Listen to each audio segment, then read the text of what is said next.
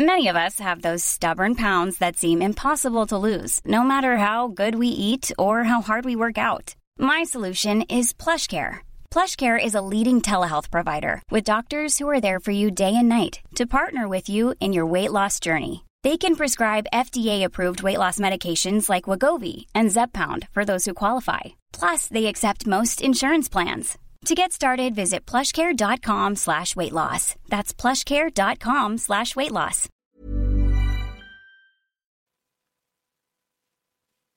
Go François. Bonsoir à tous et bienvenue dans le podcast Culture PSG euh, du 4 janvier 2021, le premier de l'année. On en profite pour euh, vous souhaiter une bonne année. Alors, comme vous l'entendez, euh, pas de euh, Philippe euh, Goguet ce soir à la présentation. Ce sera moi, François, qui vais le remplacer. autour de moi, pour parler, pour parler essentiellement de l'arrivée de Mauricio Pochettino au PSG, nous avons Mathieu, Ryan et Omar. Bonsoir, messieurs. Salut, à tous. Bonsoir tout le monde. Alors, euh, Mauricio Pochettino, euh, c'est un nom qu'on connaît hein, du côté de Paris.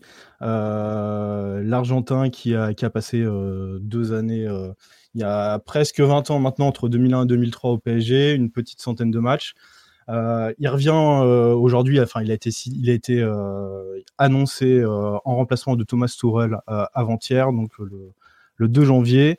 nouvel entraîneur du Paris Saint-Germain, ce sera son quatrième club. Euh, il a commencé avec euh, euh, un peu plus d'une presque 200 matchs du côté de l'Espagnol Barcelone de 2009 à 2012. Ensuite, Southampton. on l'a surtout découvert, enfin, le grand public l'a surtout découvert à Tottenham entre 2014 et 2019, avec notamment une finale de Ligue des Champions. et puis bah, aujourd'hui, donc euh, un, peu plus d'un an après euh, son, euh, son départ de Tottenham, le voici au Paris Saint-Germain, de retour comme, comme entraîneur. Messieurs, quel ressenti vous avez sur, sur l'arrivée de Mauricio Pochettino? Est-ce que vous pensez que Qu'est-ce que vous en pensez? Tiens, Mathieu, en tant qu'habitué du podcast, je t'invite à prendre la parole. Merci François. Non, je pense que à partir du moment où Tourelle était euh, limite de ses fonctions, il n'y avait pas beaucoup de noms qui se détachaient pour euh, prendre sa succession. En réalité, il n'y en avait que deux. Ça a balancé euh, depuis des mois dans les rumeurs de presse, mais même si on faisait l'analyse de la situation, de qui était libre, qui était disponible pour prendre le, Paris Saint-Germain immédiatement, c'est assez évident que ça se jouerait entre, soit entre Pochettino et, et Allegri. donc que ça tombe sur Pochettino, c'est pas en soi une surprise. C'est même pas une surprise d'un point de vue général, parce que si tu prends la situation au niveau européen, Pochettino, il faisait figure ces derniers mois de presque de premier dans l'ordre de succession, si on, si on veut nommer ça comme ça, euh, pour euh, prendre l'un des bancs euh, les plus importants d'Europe. C'est son nom circulait soit au Real si Zidane venait à partir, soit à Chelsea si Lampard venait à pas rentrer dans les objectifs. Idem pour Manchester avec Solskjaer. On a même parlé au Barça malgré son passé de, de Perico et d'ancienne espagnol, notamment pour ses liens avec, euh, avec Messi. Donc euh, pour toutes ces, enfin, on va dire que c'est pas une surprise de retrouver Pochettino sur un banc et son travail qu'il a pu développer à Tottenham en faisait un candidat qui était euh, évident à la fois pour le banc du PSG mais pour n'importe quel banc important au niveau européen qui, qui se libérait. Quelque part, il avait gagné le droit par son travail lors de ses expériences précédentes de viser un plus gros banc et c'est ce qui lui arrive aujourd'hui. Et quelque part, ce qui est intéressant, je trouve, dans, le choix de Pochettino, et ce qui rend attractif hein, Pochettino pour le PSG, pour d'autres gros clubs, c'est au-delà de son style de jeu, mais qui est basé, comme on l'a dit, sur l'intensité, sur le jeu offensif, etc. Mais c'est pas quelque chose qui le démarque proprement de d'autres entraîneurs en soi. Je pense que c'est plusieurs qualités qui l'ont amené à émerger à Tottenham et euh, qui le rendent intéressant pour des pour des très gros clubs. Euh, D'abord, et c'est important, je pense, pour succéder à Tourelle, c'est un entraîneur qui est corporate on sait que ça pose des problèmes, les, relations entre Tourelle et, la direction du PSG. C'est un entraîneur qui s'est inscrit dans les choix d'un club comme Tottenham, qui a préféré, enfin, qui était dans l'optique de construire un stade et donc de limiter le, les investissements au niveau des transferts de joueurs. Euh, quand il arrive en finale avec des champions, ça faisait 10 mois que Tottenham n'avait pas recruté un joueur, par exemple. C'était Lucas Moura, la dernière recrue. De ce point de vue, c'est intéressant pour, euh, des clubs qui, euh, bah, où généralement les entraîneurs sont pas toujours le dernier mot. C'est des choix de, de politique sportive qui viennent de plus haut. Ensuite, pour sa capacité à, à faire avec ce qu'il a et à développer les joueurs, à même inventer des joueurs, à leur donner une carrière. c'est tout le travail qu'il a pu faire à Tottenham, mais même à Southampton, hein, quand on regarde les joueurs qui ont émergé, beaucoup de joueurs anglais qui étaient assez, assez peu connus, euh, type Klein, Alana, etc., qui ont, qui ont émergé, qui ont un destin en sélection ou, euh, ou un gros transfert juste après. Euh, et aussi, troisième élément, c'est ces méthodes de management qui, qui en font une figure très consensuelle à la fois auprès de ses joueurs et auprès de l'environnement général de, ses clubs, des supporters, etc pour toutes ces raisons, ça en faisait un élément assez attractif hein, pour, pour les gros clubs pour prendre la succession sur un banc euh, si jamais il devait, euh, devait y avoir un changement.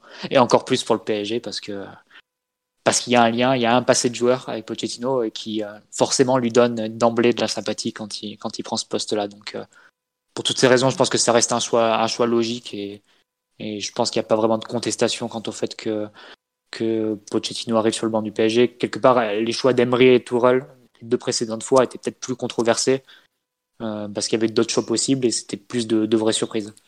Pourtant, on, arrive, enfin, il arrive en n'ayant euh, jamais, enfin, en ayant un palmarès plutôt vierge.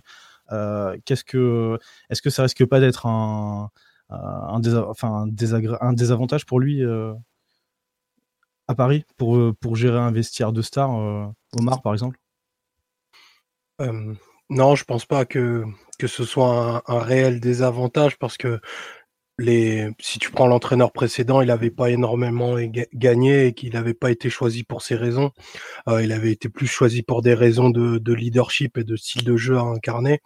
Euh, Mathieu a bien fait la synthèse de, de tout ce qui légitime le, le, choix de Pochettino et je pense pas que, que le, le vestiaire euh, en tant que tel puisse reprocher à Pochettino de ne pas avoir euh, ben, gagné une Ligue des Champions ou, la Coupe du Monde par exemple, il a des, accomplissements qui sont meilleurs euh, à d'autres égards parce que c'est plutôt un entraîneur jeune en carrière qui a assez peu fréquenté l'Europe au final, mais euh, qui reste quand même sur une accession en finale assez assez retentissante. On peut pas dire qu'il a un fil conducteur à, ce niveau-là, mais dans, l'imaginaire de tous, cet exploit bah, restera de bah non dans les, dans les mémoires collectives de par euh, la, la, façon dont il est arrivé en finale avec une équipe qui n'était euh, enfin sur aucun détour euh, la, la, favorite ou la, ou la mieux placée.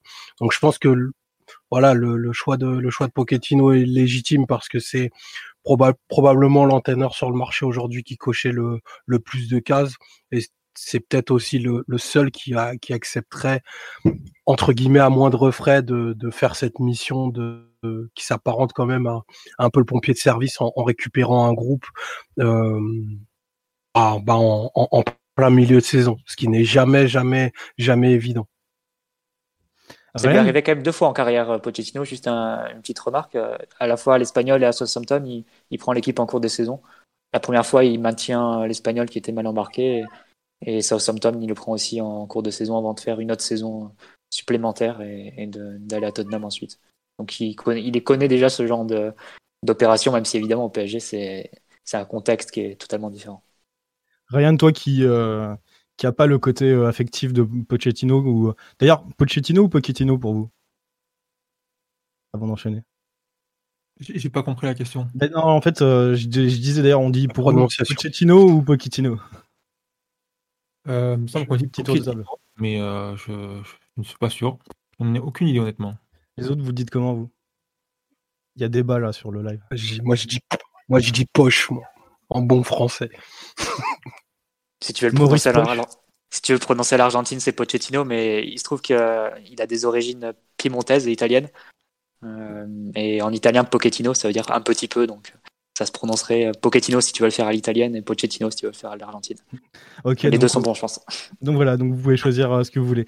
Donc pour revenir sur ma question, Ryan, toi qui n'as pas le côté euh, affect qu'on peut avoir d'anciens joueurs qui reviennent au PSG, est-ce que de l'extérieur, ça te semble être une, une bonne pioche pour, pour le PSG de, faire revenir Pochettino en tant qu'entraîneur? Oui, bah, comme l'a dit Mathieu tout à l'heure, c'est un des meilleurs entraîneurs qui est sur le marché. Donc déjà, de ce point de vue-là, euh, c'est assez positif. C'est quelqu'un qui est dans le circuit, euh, dans le métier d'entraîneur depuis très longtemps, qui a passé très très peu de temps euh, hors du football professionnel. C'est, je veux dire, c'est tous ces arguments-là font que au moment où il a l'opportunité se présente à lui, c'est quelqu'un qui est crédible. Après, il y a son travail à Tottenham, forcément. Je pense que c'est son plus grand aval au moment de rejoindre Paris, c'est ce qu'il a fait précédemment.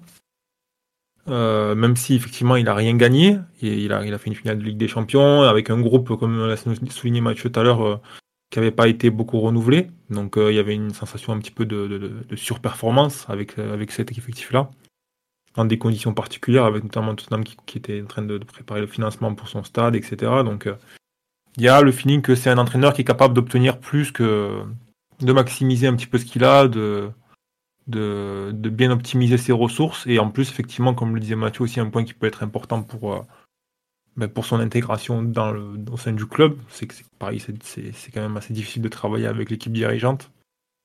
C'est que c'est un entraîneur qui, voilà, qui est capable de s'aligner avec la direction, qui déborde pas dans la presse, etc., comme on a pu le voir dernièrement avec Tourelle. Donc, évidemment, il peut toujours y avoir des, des problèmes, mais d'un point de vue du profil de, l'entraîneur, ça semble, ça semble assez positif pour lui. Après, je pense que sur la question de la crédibilité, etc., euh, c'est un ancien joueur, ça va peut-être lui donner un plus, mais je pense que de toute façon, quand tu es amené à entraîner des joueurs d'un certain niveau, si tu n'as pas joué à ce niveau-là, si tu n'as pas été un joueur de ce, de ce calibre-là, et que tu n'as pas vraiment gagné quelque chose, tu vas forcément avoir moins de crédibilité. Donc, euh, de mon point de vue, euh, il va forcément partir avec un handicap, comme l'a fait Tourelle aussi auparavant, euh, qui était monté euh, d'ailleurs assez vite, hein, puisque son passage à Dortmund est quand même assez court. Mais, mais après, voilà, ça sera à lui de convaincre ses joueurs, et surtout, dans ces cas-là, l'entraîneur doit être intelligent. Quand tu n'es pas en mesure d'utiliser ton, ton vécu de joueur, tu peux pas non plus imposer certaines idées, ben voilà, ça, prend du temps de convaincre et voilà, il va falloir, être intelligent là-dessus. Bah, tu as utilisé le bon mot, Ryan, c'est le, maître mot, c'est convaincre. Quand tu as un Zidane qui arrive dans un vestiaire, forcément, bah, même quand tu as les champions du Real, tu regardes un peu avec euh, admiration et, et ouais, tu n'en crois presque pas tes yeux d'avoir un joueur euh, qui est l'un des meilleurs joueurs de l'histoire devant toi et qui, qui, est ton entraîneur. Pour tous les autres, pour beaucoup d'autres, hormis une petite poignée qui ont énormément gagné et, et qui ont un nom qui est reconnu euh, et installés dans le métier et qui sont presque l'ego de, euh, des grandes stars de, en tant que joueurs, les Guardiola, Mourinho, etc. En termes de notoriété, c'est, je dis pas que c'est comme Ronaldo ou Messi, mais ça reste des, des, stars à part entière aussi. Pour tous les autres euh, entraîneurs, forcément, ça, ça passe par euh, convaincre, persuader, mettre les joueurs de son côté et ensuite développer une méthode et transmettre ses idées à partir de là. Et après, ça peut prendre plus ou moins de temps en fonction des profils d'entraîneurs, des profils d'effectifs. Je pense qu'un point fort de, de, Pochettino, outre le fait qu'il ait euh, plutôt donné des gages à ce niveau-là, il avait l'équipe très soudée derrière lui à Tottenham, etc. Euh, c'est euh, aussi un point aussi qui a pu faire la différence aussi par rapport à Allegri, c'est sa maîtrise de la langue principale du vestiaire, qui est l'espagnol. Et ça, dans un contexte où PSG a très peu de temps entre les matchs, voilà, on a un premier match mercredi, il y aura eu trois séances entre temps dans une séance de, bienvenue et, de descente d'avion hier il y a très peu de temps pour faire passer euh, recommandations, ses conseils, ses, directives. Et le fait que Pochettino puisse communiquer avec euh, l'intégralité de l'effectif, c'est un gros plus euh, par rapport à d'autres entraîneurs qui auraient pu venir, comme, comme pourrait pu être Aliri par exemple, qui maîtrise pas le français, qui maîtrise pas l'espagnol et qui a quelques notions d'anglais assez générales. Donc, à partir du moment où tu décides de changer, ça peut être un autre atout. le fait qu'il y ait cette proximité culturelle, euh, on s'est aussi beaucoup moqué hein, du PSG dans le sens euh, le club des Assados, le parc, le parc de Saint-Tropez, etc. Mais Pochettino, culturellement, il est proche de ça. Donc, euh, ça peut être un atout aussi pour faciliter son, son intégration avec le vestiaire. Maintenant, toute la, la limite, c'est de pas non plus tomber dans, comment dire, dans le marchandage ou faire trop ami-ami avec les joueurs. Il faut aussi garder une distance et, et une autorité pour pouvoir aussi imposer des décisions qui sont parfois difficiles, pour pouvoir obtenir plus de joueurs que ce qu'obtenait Tourelle, notamment d'un point de vue implication défensive, responsabilité avec le ballon, etc. Donc ça, c'est un peu la ligne de crête qu'il va devoir euh, avoir. Il va falloir convaincre ses joueurs, mais pas non plus euh, tomber dans, le, dans leurs mains, entre guillemets. Garder une autorité, garder la faculté à, à transmettre ses idées. c'est le, ouais, le challenge de tous les entraîneurs qui vont, euh, qui vont entraîner Paris. Enfin, depuis que Paris est un peu rentré dans une autre dimension en termes d'effectifs, depuis, euh, on va dire depuis l'arrivée de Neymar et du duo Neymar-Mbappé, où, il y a effectivement voilà, ce, binôme de superstars avec euh, un, celui qui est aujourd'hui le meilleur joueur du monde, de mon point de vue. Euh, voilà, il y a forcément la question de, d'avoir l'attention de ce joueur-là, d'avoir au final, c'est lui qui te tire l'équipe vers le haut. Donc, si tu n'as pas une bonne communication avec lui, si tu ne lui mets pas dans de bonnes conditions, etc., c'est que ça, va être compliqué. Et pour Pochettino, il va y avoir, ouais, effectivement, la, clé de, pour lui et pour n'importe quel entraîneur, je pense, qui aurait pris ce poste, c'est de tout de suite euh, bien établir une bonne relation avec ce joueur-là, le comprendre, qu'il y ait de la communication, etc. Voilà, on sait que Neymar, c'est un Brésilien, c'est un joueur qui marche beaucoup à l'affectif, etc., qui, qui a besoin de se sentir euh, apprécié, qu'il faut aussi, qui a besoin aussi de se sentir protégé. On voit quand même qu'il n'est pas satisfait de son sort sur les terrains euh, français depuis qu'il est arrivé à Paris.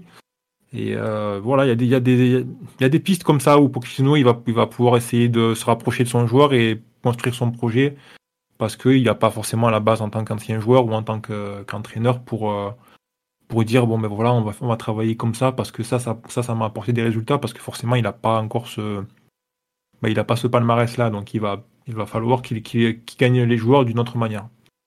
Est-ce que pour vous, on peut le classer, euh, parce que c'est une question qui est posée sur le live, euh, dans la catégorie des paris, euh, cet entraîneur, dans, la lignée d'ailleurs de, ou Tourol, qui sont venus avec peut-être une légitimité à, établir? Omar? Pour moi, non, parce que c'est un entraîneur établi, c'est un, entraîneur qui a une méthode qui, fonctionne. pour moi, ça me paraît être un pari moins grand que Tourol, peut-être par parce que je connaissais moins bien le, travail de Tourelle au, préalable, mais il me semble que le, travail au long cours de Pochettino dans une compétition plus compétitive que la Bundesliga, à savoir la Première Ligue, aussi bien à Southampton qu'à Tottenham, bah, légitime le fait qu'il puisse se retrouver sur le sur le banc du PSG. Après, moi, je suis pas de ceux qui pensent que le banc du PSG ne peut être fait que pour euh, entre guillemets trois à quatre coachs euh, sur terre quoi. C'est-à-dire euh, ben ça oscillerait entre Pep euh, Pep Mourinho et, et, deux autres que, que je voulais choisir. Je pense que à partir du moment où, où un coach a ben, a ces accomplissements là, a une méthode, il peut tu peux tu peux driver investir derrière toi. Euh, peu importe que tu aies gagné ou, ou pas, parce que ben sinon ça, ça fermerait le carcan des, des coachs disponibles victorieux et, euh, et en succès sur leur poste à, à, très très peu de gens. Et ça, je me, je me refuse d'y croire. Donc euh, non, pour moi, c'est c'est pas un pari, c'est plutôt c'est plutôt un coup sûr vu vu le contexte général dans, dans lequel on est. Avec euh, avec Pochettino, tu enfin t'es à peu près sûr de ce que tu vas avoir. Après, les résultats sont jamais garantis.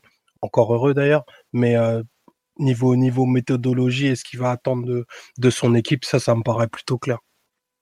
D'ailleurs, après, tu. vas-y, vas-y, Non, mais vas-y, justement, j'allais te demander, Mathieu, euh, comment on peut définir la, la philosophie euh, de Pochettino? C'est, à la base, c'est un entraîneur qui n'est bielciste hein, de, dans, dans l'affiliation avec son, son, ancien entraîneur euh, à l'Espagnol et à Newell's et, et en sélection argentine aussi. Mais je pense que c'est un entraîneur, si tu regardes un peu sa trajectoire et sans être spécialiste des Spurs, ça m'apparaît quand même assez clair. C'est un entraîneur qui, au fur et à mesure des années et des saisons, a acquis plusieurs variantes et, a mis de l'eau dans son vin. Il est, parti d'un cas de 3-1 très euh, physique, pressing, etc. Euh, où l'idée était vraiment de dépasser l'adversaire, de le submerger de course. En, oui, en, ajoutant de nouvelles variantes au fur et à mesure des saisons. Et je pense que c'est ça aussi qui le rend plus attractif vis-à-vis des, clubs importants. Euh, parce que à Tottenham, il démarre avec un, avec un 4-2-3-1 et petit à petit, il essaie de trouver de nouvelles, euh, de nouvelles formules. Il va chercher du côté de la défense à 3, il va chercher du côté du 4-4 de Losange, notamment sur sa dernière saison. Euh, c'est ça qui le rend, je pense, plus, euh, plus intéressant pour un club comme le PSG, notamment par rapport à 3-4 ans. Euh, c'est un entraîneur qui a appris à, à, développer de nouvelles solutions avec un effectif, à faire avec ce qu'il a sous la main et à développer les joueurs en fonction de, à développer de nouvelles solutions en fonction des joueurs qu'il a. Donc ça, c'est pour moi, c'est ça qui le rend qui le rend intéressant. Et ça fait écho à une interview qu'il avait donnée dans l'équipe il, il, y a quelques temps. Il disait que voilà, au début de sa carrière, il était assez intransigeant sur certaines idées, sur certaines façons de faire, et qu'au fur et à mesure, il avait appris à négocier, appris à s'adapter. Et je pense que Omar, quand tu parles de la compétitivité, la compétitivité de la première ligue, tu mets le point sur un sur un sur un aspect qui est assez évident et qui est important, c'est que il a, il a été dans le championnat avec la, plus grosse compétitivité en termes de joueurs, en termes de coach. Il a dû faire face à Guardiola, à Mourinho, à Klopp, à Conte, à, qui vous voulez. Et il l'a même été pour son premier passage en Espagne, vu que c'est à ce moment-là, quand il est entraîneur en Espagne, il y a Guardiola, il y a Mourinho, il y a Bielsa, il y a Simeone, il y a euh, Pellegrini, il y a Valverde, il y a Emery. Il y a beaucoup d'entraîneurs aussi qui sont, qui sont réputés.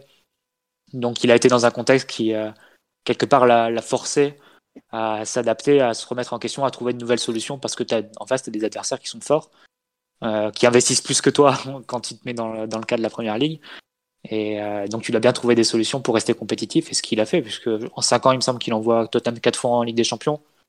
Euh, ils doivent avoir une place de vice-champion ou euh, deux, enfin, des troisième places, etc. Il n'a jamais réussi à, obtenir un titre, mais en même temps, quand il arrive, Tottenham n'est pas une équipe qui, vise pour les titres non plus. Donc, rien que le fait que Tottenham soit devenu un club qui puisse attirer Mourinho à la fin, c'est quelque part le signe en fait de tout le travail qu'il a pu euh, qu'il a pu accomplir et le fait qu'il ait développé et reconstruit un club comme Tottenham pour le rendre attractif et, et compétitif avec un nouvel entraîneur pour vraiment lutter pour, pour les titres. Donc ça, ça c'est, je pense que ça montre aussi l'étendue de son travail. Après, sur la question du pari, euh, malgré tout, ok pour la, la, relation avec les joueurs, mais là où ça peut être quand même un pari, c'est euh, il a jamais été dans un club qui vise la victoire tous les trois jours, qui euh, veut gagner tous les trophées à la fin de la saison, euh, où il suffit pas de gagner, mais parce que on donne pour acquis ou acquise certaines victoires en, championnat et sur la scène domestique. Il faut en plus convaincre, il faut euh, donner l'impression que l'équipe développe un jeu cohérent, un jeu collectif, etc. C'est vraiment des, des, attentes qui sont, qui sont très, très importantes et, et qui dépassent même le, le, simple fait numérique de gagner des matchs. C'est aussi la sensation que tu laisses. Donc on va dire que c'est un, un poste qui est, qui est compliqué à gérer et il n'a pas été dans cette, euh, dans cette euh, optique-là ou dans ce contexte-là dans, dans ses expériences précédentes. Et je comprends la question de, que tu faisais, François, dans le sens où, voilà, Allegri, il a entraîné la Juve, qui est un club avec exactement les mêmes ambitions que le PSG, qui est face, euh, ou qui était face, au moins durant la période d'Allegri, à peu près à la même situation de domination sur la scène nationale, qui a géré cette situation-là, qui a géré des champions euh, parfois compliqués, hein, que, que ce soit Ibra, de Ibra Ronaldo en passant par Tevez. Donc de ce point de vue-là, ça pouvait être moins un pari, de ce point de vue-là uniquement.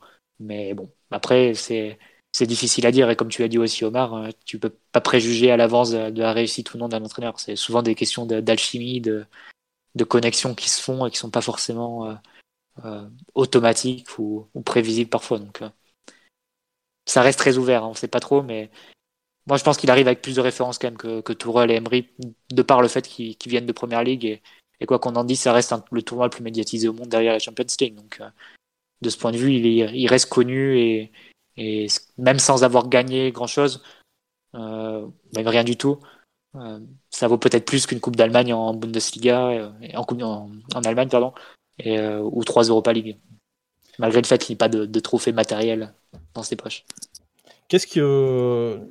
De quelle manière, selon vous, il peut se, il peut se démarquer de, des entraîneurs précédents et notamment de, bah, de, Thomas Tuchel? On nous dit sur le live, euh, Pochettino fera comme, euh, comme les autres entraîneurs auparavant, il va se laisser dépasser par les égos des stars. Qu'est-ce qui, comment, qu'est-ce qu'il apporte selon vous de plus que, que Thomas Tuchel et où est-ce qu'il peut réussir là où, ou peut-être sur cette question des égos, euh, ou Emery n'ont pas réussi. Euh, Ryan, par exemple? C'est un peu difficile de, répondre à cette question parce que bon, techniquement, moi je pense que Tourelle n'a pas vraiment apporté ce qu'il était censé amener. Euh euh, à son arrivée. Euh, du moins, entre ce qu'on a vu dans son Borussia Dortmund et ce qu'on a vu à Paris, il y a quand même un écart assez important.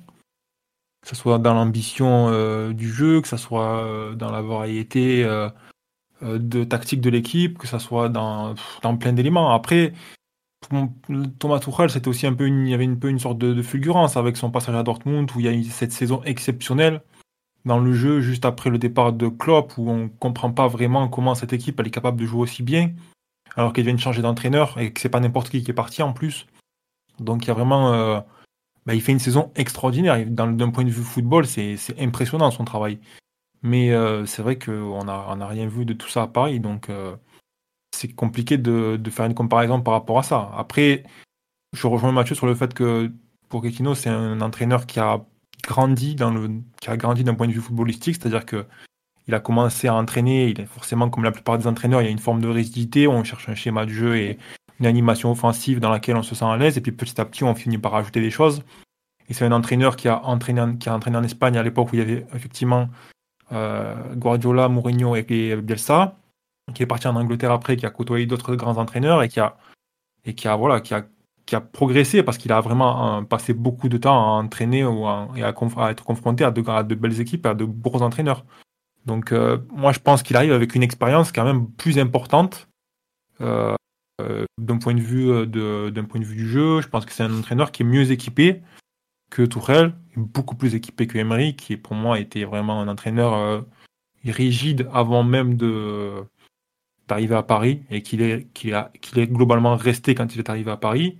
Là, on a un entraîneur qui est flexible, on a un entraîneur qui qui a pas hésité à changer des choses quand il voyait que ça marchait pas, qui a qui a pendant un moment été un petit peu euh, l'entraîneur de l'équipe phare de la première ligue, malgré le fait que l'effectif n'était effectivement jamais euh, euh, suffisamment costaud, je dirais, pour être un, candidat sérieux à la première ligue, mais voilà, il a fait, il a fait du très bon travail. Donc, est-ce qu'est-ce qu'on peut attendre? Ben, Qu'il traduise tout ce qu'il a fait euh, à Tottenham, à Paris. Après, effectivement, dans une autre mesure, il n'a pas le même effectif, il n'a pas les mêmes joueurs. c'est évident qu'il va pas pouvoir utiliser Mbappé et Neymar comme il utilisait Nilsson et, Kane à, à, Tottenham. Quoi. Je veux dire, il va forcément y avoir une adaptation par rapport à certains joueurs de l'effectif qui ont pas le, qui ont un calibre tellement fort en fait que n'importe quel entraîneur de toute façon doit un petit peu s'y adapter. Mais euh, après, d'un point de vue du jeu, je pense qu'il y a beaucoup de potentiel quand même. C'est un entraîneur qui me transmet plus de, euh, de qui me transmet plus de capacité euh, à animer une équipe que, que, les, deux, précédents. Donc, d'un point de vue du jeu, moi, je pense que c'est c'est assez. on peut être, enfin, Paris peut être optimiste, quoi. Bah, disons que la différence, c'est que Kane, Son et même les, les autres joueurs de Tottenham qui sont devenus de, de grands joueurs sous sa direction je vais pas dire que c'est lui qui les a fait parce que bon, il y avait déjà un potentiel et une qualité de base du joueur. Tu, tu fais pas non plus d'un joueur qui a zéro qualité un, top joueur mondial comme Harry Kane en ce moment par exemple. Mais c'est sous sa direction qu'ils sont devenus des grands joueurs et quelque part il leur était, ces joueurs-là leur lui étaient redevables. Et euh, ça évidemment quand tu arrives à Paris, Neymar et Mbappé, tu vas pas leur apprendre grand chose à ce, à ce niveau-là, au niveau football du moins, il a pas, il faut surtout pas faire l'erreur de vouloir leur apprendre quoi que ce soit d'un point de vue technique. Hein. Je pense que Ryan pourra parler de, l'expérience Benitez au Real à ce niveau-là. C'est le contre-exemple parfait, mais je pense qu'aucun entraîneur euh, arrive dans, cette idée-là à, Paris. Euh, la question, je pense, et c'est un peu son défi à, à Paris, c'est d'obtenir plus de ses joueurs en termes d'implication, en termes d'intégration dans le collectif, que ce qu'a pu obtenir par Tourelle, où c'était vraiment par à coup il y avait certains matchs où il est gardé, où il a réussi, il a réussi à avoir l'équipe euh, vraiment concentrée, impliquée, etc. Et d'autres où c'était, euh, ah, ça ressemblait à rien. C'était euh, la caricature et même l'aggravation de ce qu'on a pu voir sous Emery avec la séparation de blocs complètement distincts qui, qui communiquaient pas entre eux. Et ça, maintenant, le défi de Pochettino, c'est de réussir d'avoir cette implication et cette intégration de façon plus continue. Ça passe par des, des ressources tactiques nouvelles, sans doute, qu'il doit apporter, par un nouveau management. Euh, pour pouvoir obtenir de, Neymar, de Mbappé et de tous les autres que, que voilà, ce ne soit pas l'interrupteur en continu, le, PSG, qu'il y ait une continuité au niveau des, performances, du moins la, plus grande continuité possible. On sait que c'est jamais évident de faire tout, à chaque fois des bons matchs, même si c'est carrément illusoire. Mais voilà, on va dire que c'est un peu, un peu son défi. Mais je pense que ça arrive aussi à un bon moment parce que de ce qu'on ressentait de Tourelle, et on a souvent discuté avec Omar dans, le podcast, mais même de ce qu'on lit de, de l'interview de son ancien adjoint ce week-end. Euh, tu sentais aussi que le staff précédent était pas satisfait de l'effectif, que n'était pas content de la façon dont certains départs avaient été remplacés. Euh, et quand un entraîneur ou quand un staff commence à davantage se focaliser sur les défauts de ses joueurs plutôt que sur leur qualité, ça peut malgré tout tirer vers le bas et construire une, mener à de mauvaises décisions, mener à des décisions qui sont préjudiciables pour, pour l'ambiance et pour, pour le développement du jeu de l'équipe. Et, et je pense qu'on était arrivé à un point où Tourelle, rien que le fait de changer Tourelle, ça doit apporter un nouvel élan, ça doit apporter une nouvelle dynamique. Et, euh, voilà, malgré toutes, les, difficultés qui, s'annoncent, euh, la préparation qui est très réduite, le, les blessés, etc. Et les enjeux aussi qui sont forts, puisqu'on est en course, course au titre euh, et qu'on a le Barça en huitième de finale de Ligue des Champions. Ça doit supposer un coup de fouet, un nouvel élan, une nouvelle dynamique pour des joueurs qui étaient euh, soit certains d'être remplaçants ou qui voyaient un peu euh, défiler les mois sans, euh, sans nouvelle perspective dans le, dans le groupe, ou bien des joueurs qui étaient trop dans le confort à l'inverse.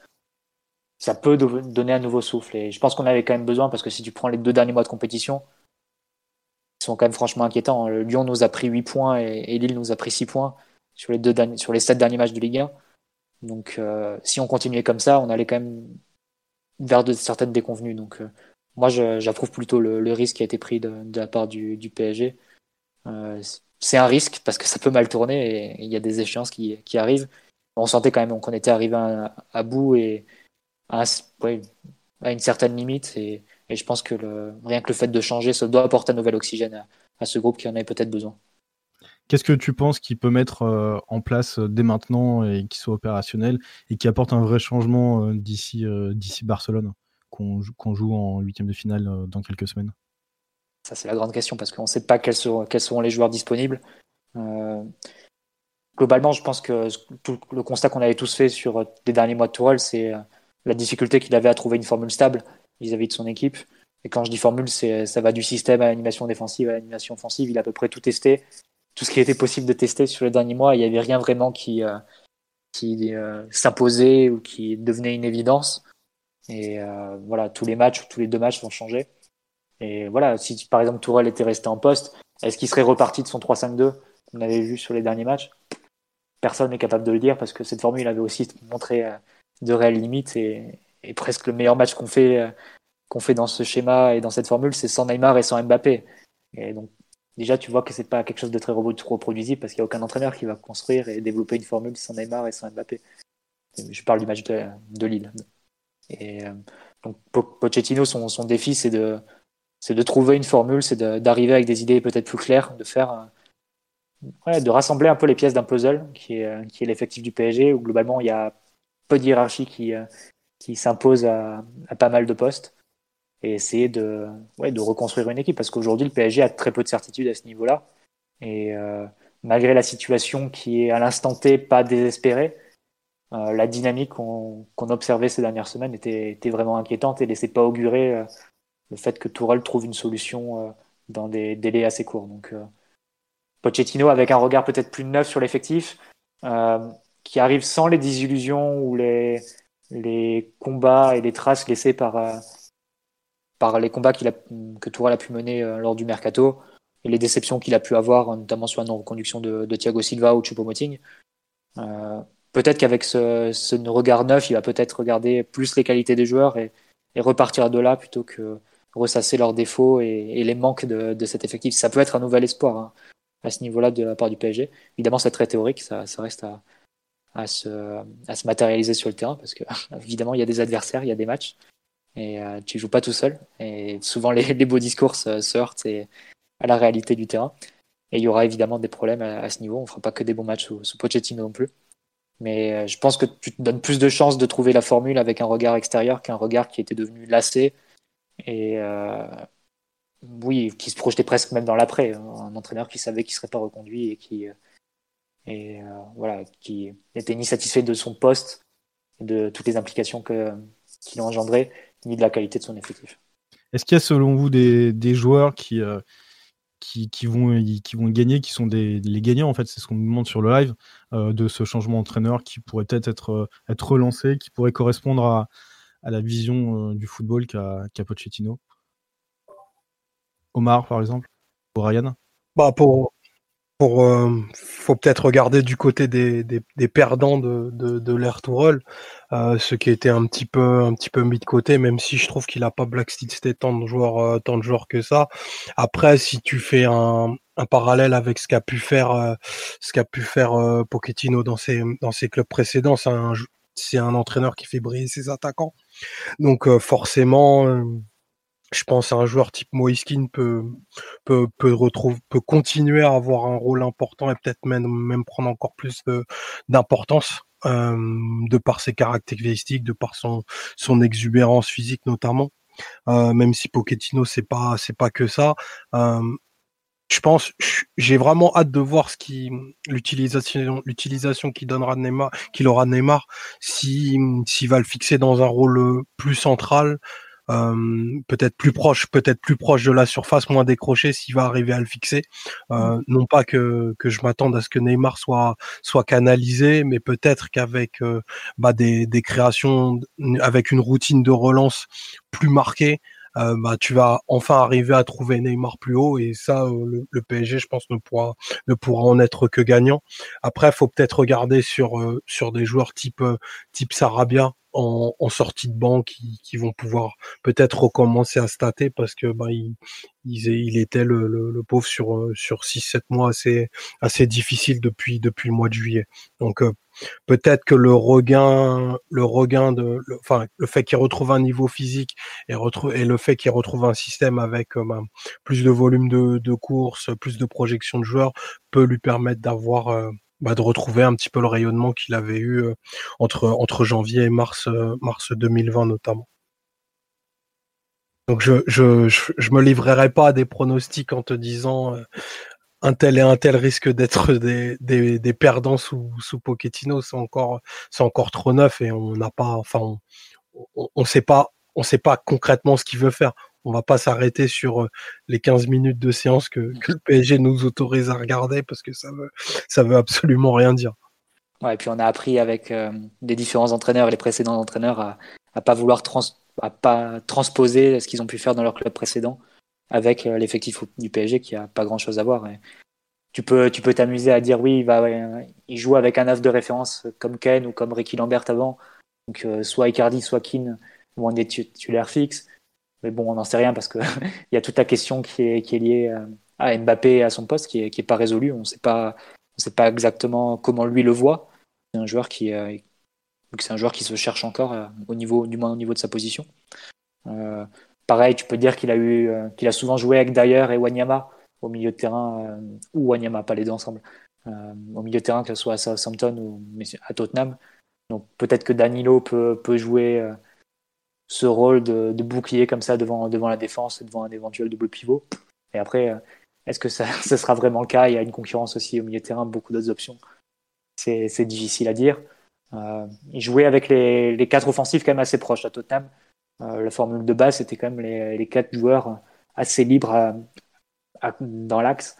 Euh, on avait notamment Eriksen qui, qui partait du côté, qui jouait vraiment très proche de, d'une position numéro 10 et tu avais Dele Ali qui était un faux numéro 10 qui faisait beaucoup d'appels et, beaucoup de jeux sans ballon. Là, t'as pas vraiment ce, profil-là du côté du PSG, donc ça, ça suppose de, repenser une animation et, et de pas vouloir calquer celle de Tottenham non plus. Il y a la question de Verratti, qui est un joueur, un type de joueur qu'il a jamais eu. Euh, à Tottenham, il n'a pas eu de, vraiment de, de, créateur et de régulateur bas sur le terrain. Peut-être celui qui s'en rapproche, c'est peut-être Moussa Dembélé, mais c'est peut-être un joueur plus dans la percussion, et euh, même si très bon dans l'orientation et très bon dans la conservation de balles, peut-être plus dans la percussion que Verratti et plus euh, vraiment un deuxième relayeur de K2-3, que, alors que Verratti semble être plus un joueur de milieu à 3. Donc euh, voilà, il y a beaucoup d'interrogations comme ça, mais Gare a vraiment trop transposé qu'il a pu faire par le passé parce que les problématiques d'effectifs sont ont rien à voir. Mais ça sera intéressant à noter de voir de, de quoi il repart. Parce que Tourelle a essayé beaucoup de choses. Il n'y a rien qui a vraiment convaincu au point de, s'imposer comme euh, la formule numéro 1. Euh, ce, au, long de, ces, de ces deux mois et demi euh, au PSG. Donc ça va être vraiment intéressant de, savoir quelle formule il va, il va finir par garder. Et encore plus intéressant vu qu'il part vraiment avec un regard neuf, puisqu'il n'y a même pas Zoumana Kamara dans le staff pour, pour procurer des conseils, pour orienter vers telle ou telle solution en apportant l'expérience des, des, différents entraîneurs précédents lorsqu'ils ont pu choisir telle ou telle, telle ou telle formule. Donc ça va vraiment être intéressant de, de, voir euh, vers quoi il se décante. Et malgré tout, il y a énormément de choix parce que l'effectif du PSG, ça reste un effectif de 25 joueurs, sans compter les jeunes. Euh, il y a assez peu de joueurs qui sont, qui sont indiscutables malgré tout. Et même des joueurs qui l'étaient par le passé, comme Di Maria. Vu l'évolution physique, l'âge qu'ils prennent, ils peuvent rétrograder à ce niveau-là aussi. Donc euh, vraiment, tout est ouvert et c'est ça aussi qui redonne un peu d'intérêt euh, je pense, pour, pour l'effectif et qui doit le sortir d'une certaine suffisance ou d'une une certaine léthargie qu'on voyait notamment en Ligue 1, d'une équipe qui se fait remonter par Bordeaux, par Monaco, etc.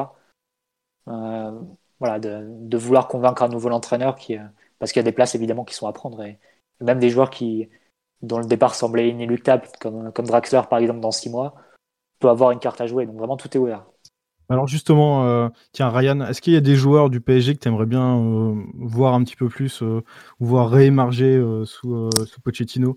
Par exemple, Kerrer, Diallo ou Drexler, comme vient de le citer Mathieu Moi, c'est surtout ce, que, ce que je pense qui est intéressant de voir, c'est de, voir une équipe mieux travailler. Après, les joueurs le mieux, ça reste quand même que l'entraîneur il active un maximum de pièces et qu'il utilise euh, l'effectif au mieux. Donc, euh, de, les joueurs que tu cites, bon, euh, pas particulièrement, non. Moi, je pense que la plupart des joueurs qui jouent actuellement aussi, ils, ont, ils ont largement la qualité et la, capacité à maintenir leur poste. Après, moi, je reviens un petit peu sur ce que disait Omar tout à l'heure, sur le fait que il y a une grosse interrogation sur ce ce qu'il va faire au niveau de l'animation et ça serait vraiment bien de voir une équipe travailler au niveau de la relance avec un ballon qui sort, euh, qui sort très proprement et qui peut donc peut-être permettre de modifier l'animation parce que Neymar va peut-être moins intervenir euh, euh, dès les premières passes et que du coup ça peut un peu transformer l'équipe. Et après, effectivement, il y a aussi la question de la position de Mbappé. voilà, c'est pour moi ça c'est davantage ces points-là qui vont conditionner tout le reste du projet. Euh, plutôt que l'idée de, de, peut-être de, réutiliser certains joueurs, euh, certaines pièces défensives qui peuvent certainement apporter des choses, mais qui sont pas des figures transcendantes et qui vont juste être, euh, je vais pas dire interchangeables, mais qui n'ont pas de qualité différentielle pour être pour être mis en avant par rapport à d'autres. Quoi. pour moi, ce qu'il ce qu'il faut regarder, c'est voilà, c'est ce qu'il va faire avec les deux meilleurs joueurs de l'équipe. C'est c'est là que le c'est là qu'on va voir un petit peu ce qu'il ce qu'il souhaite faire. Qu'est-ce qu'il doit garder de l'héritage Tourelle? Ben, pourquoi il avait fait des choses intéressantes avec Neymar, mais je pense que c'est un petit peu dérivé euh, de manière un peu malsaine, peut-être dans une surresponsabilisation du Brésilien. Mais après, c'est un peu délicat parce que pendant un moment aussi, il y avait un problème de milieu de terrain. On sait que Paris a, ce problème depuis, euh, euh, depuis Emery, hein, depuis le départ de Monta, depuis où déjà il y avait une dernière saison où le, le milieu de terrain était super short. Donc il y a eu ce, euh, ce problème chaque été, le problème des milieux de terrain, le problème des milieux de terrain qui ne se complètent pas, avec des profils qui sont absents.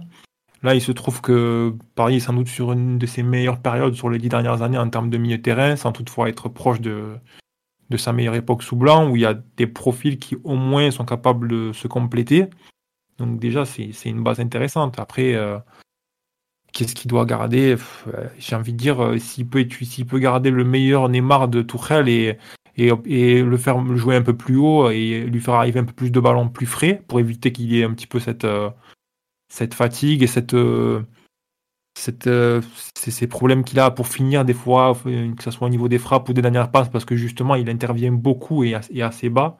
S'il peut se débarrasser de ça et le maximiser un peu plus, un peu plus haut sur le terrain, je pense que ça sera un ça serait un gros truc euh, gagné par rapport à ces terres-là. Se débarrasser de cette tendance, je pense que ça va être difficile parce que ça reste malgré tout le, le péché ou le comment dire la, tendance du joueur, quoi. C'est de venir descendre, etc. Mais Maintenant, je pense euh, c'est comme le disait Omar, c'est voilà, si le ballon, si le ballon il est très bien ressorti, c'est sûr le joueur pendant quelques temps il va continuer à maintenir ses habitudes et tout, mais si au bout d'un moment le joueur il voit que le ballon il remonte bien, euh, s'il voit qu'il peut jouer 10 mètres plus haut et que il arrive, il reçoit le ballon dans des bonnes conditions et qu'il peut être plus, euh, plus mis dans des, dans des situations de finalisation, de dernière passe, de déséquilibre, etc. Je ne pense pas que ça lui posera problème. C'est à l'entraîneur de bien travailler, de, de, bien construire sa relance et son équipe pour que ça se passe comme ça. Ouais, mais je vous rejoins de toute façon sur ce point-là. Ça reste l'une des déceptions de, euh, du mandat de Tourelle, la, la, maigre qualité de, du PSG à la relance ou les non-progrès du PSG à la relance Surtout avec mmh, qu'il a à sa disposition. C'est mmh. voilà, un garçon comme Kipembe, euh, un garçon comme Thiago Silva, enfin tous d'avoir Verratti à la base du jeu, il y avait ne serait-ce qu'avec ce triangle-là, il y avait quand même des choses à faire d'un point de vue de la relance. Et euh, on a vu une équipe qui s'est quand même euh, souvent qui a souvent difficilement ressorti le ballon, même au niveau du jeu direct, on a vu très peu de choses intéressantes à ce niveau-là, alors qu'il y a du potentiel, quoi. C'est c'est une équipe décevante d'un point de vue de l'équipe de Tourelle, d'un point de vue de la relance, d'un point de vue des premières passes, c'est une équipe assez décevante. Hein. Ça a été trop peu constant. Il y a eu quelques, quelques très bons matchs à ce niveau. Un très bon match à ce niveau, c'est le match face à Liverpool, où justement euh, bah, le ballon sortait avec la relance à 3, Verratti qui avait fait des prouesses ce jour-là et qui réussissait à connecter ensuite avec Neymar un peu plus haut entre les lignes. Et ensuite Neymar qui, réussissait à, alerter euh, Mbappé en profondeur. Mais c'est vrai que ça a été euh, quelque chose de, trop peu constant sur le, long des, deux ans et demi. Et avec au fur et à mesure des mois une surresponsabilisation et même un abandon de l'équipe aux, tendances de Neymar et même à l'état de forme de Neymar parce que il pouvait être brillant quand il était quand il avait du rythme dans les jambes etc et parfaitement exaspérant et nocif pour pour l'équipe et pour le jeu collectif de l'équipe dès qu'il revenait de blessure par exemple et ça a été un peu le le manque de, de l'équipe de Tourelle, de ne pas avoir ces automatismes, ces repères-là. Il faut dire que l'équipe changeait tellement que c'était compliqué de créer, ces, ces repères.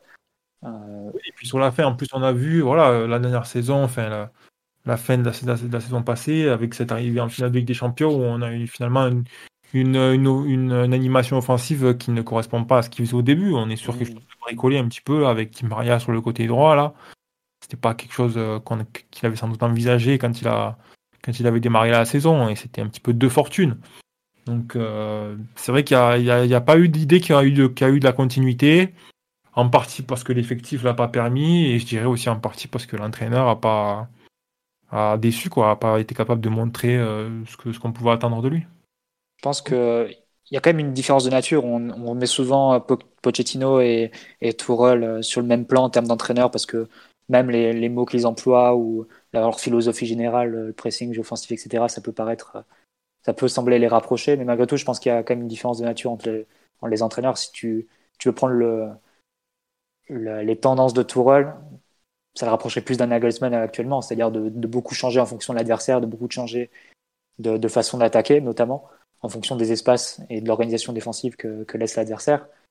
Et euh, Pochettino, je, le pense, je le connais pas, j'ai pas vu tous les matchs de Tottenham, donc euh, je m'avance pas non plus, mais je le pense moins euh, dans l'adaptation permanente, c'est dans le fait de vouloir gagner une partie d'échec à chaque match en fait, et plus dans la construction d'une équipe avec des automatismes, avec des repères, avec la capacité d'être flexible, et comme il l'a montré euh, par le, par le passé, notamment sur ses dernières saisons à Tottenham, mais malgré tout avec une équipe qui a des repères et, et qui a euh, ses routines, son système type et, et, sa façon de jouer à lui et qui n'est pas dans l'adaptation totale à l'adversaire. Et ça, c'était un peu le travers que pouvait avoir Tourelle, qui le rendait qui, a pu le rendre parfois très performant sur des matchs spécifiques, euh, mais qui a permis à, de donner une continuité à son équipe en, termes de, de repères d'automatisme et de, de, jeu collectif. Donc, euh, c'est un peu ça aussi sur, euh, sur quoi est attendu, attendu Pochettino, je pense. C'est vraiment cette capacité à donner une trame de fond à cette équipe qui, qui doit être moins dépendante, pas forcément de ses meilleurs joueurs, mais de l'état de forme de ses meilleurs joueurs. C'est ça qui était embêtant avec le PSG de Tourelle, c'est que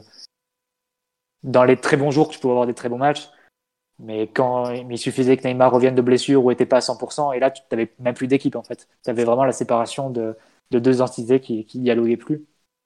Ça, tu peux pas, tu peux pas le voir sur une telle répétition de match comme on l'avait vu sur les deux ans et demi avec avec Tourelle. Donc c'est un peu le, défi qu'aura qu'aura Pochettino, euh, qui devra aussi faire cohabiter, euh, comment dire, son penchant pour euh, laisser l'expression et le talent individuel s'exprimer. Et malgré tout, tu as aussi cette, euh, cette tentation-là, qui lui correspond plus à, une, un penchant qu'il qui a lui, de laisser cette liberté aux joueurs offensifs d'intervenir euh, en fonction de, de ce qu'ils aiment, etc.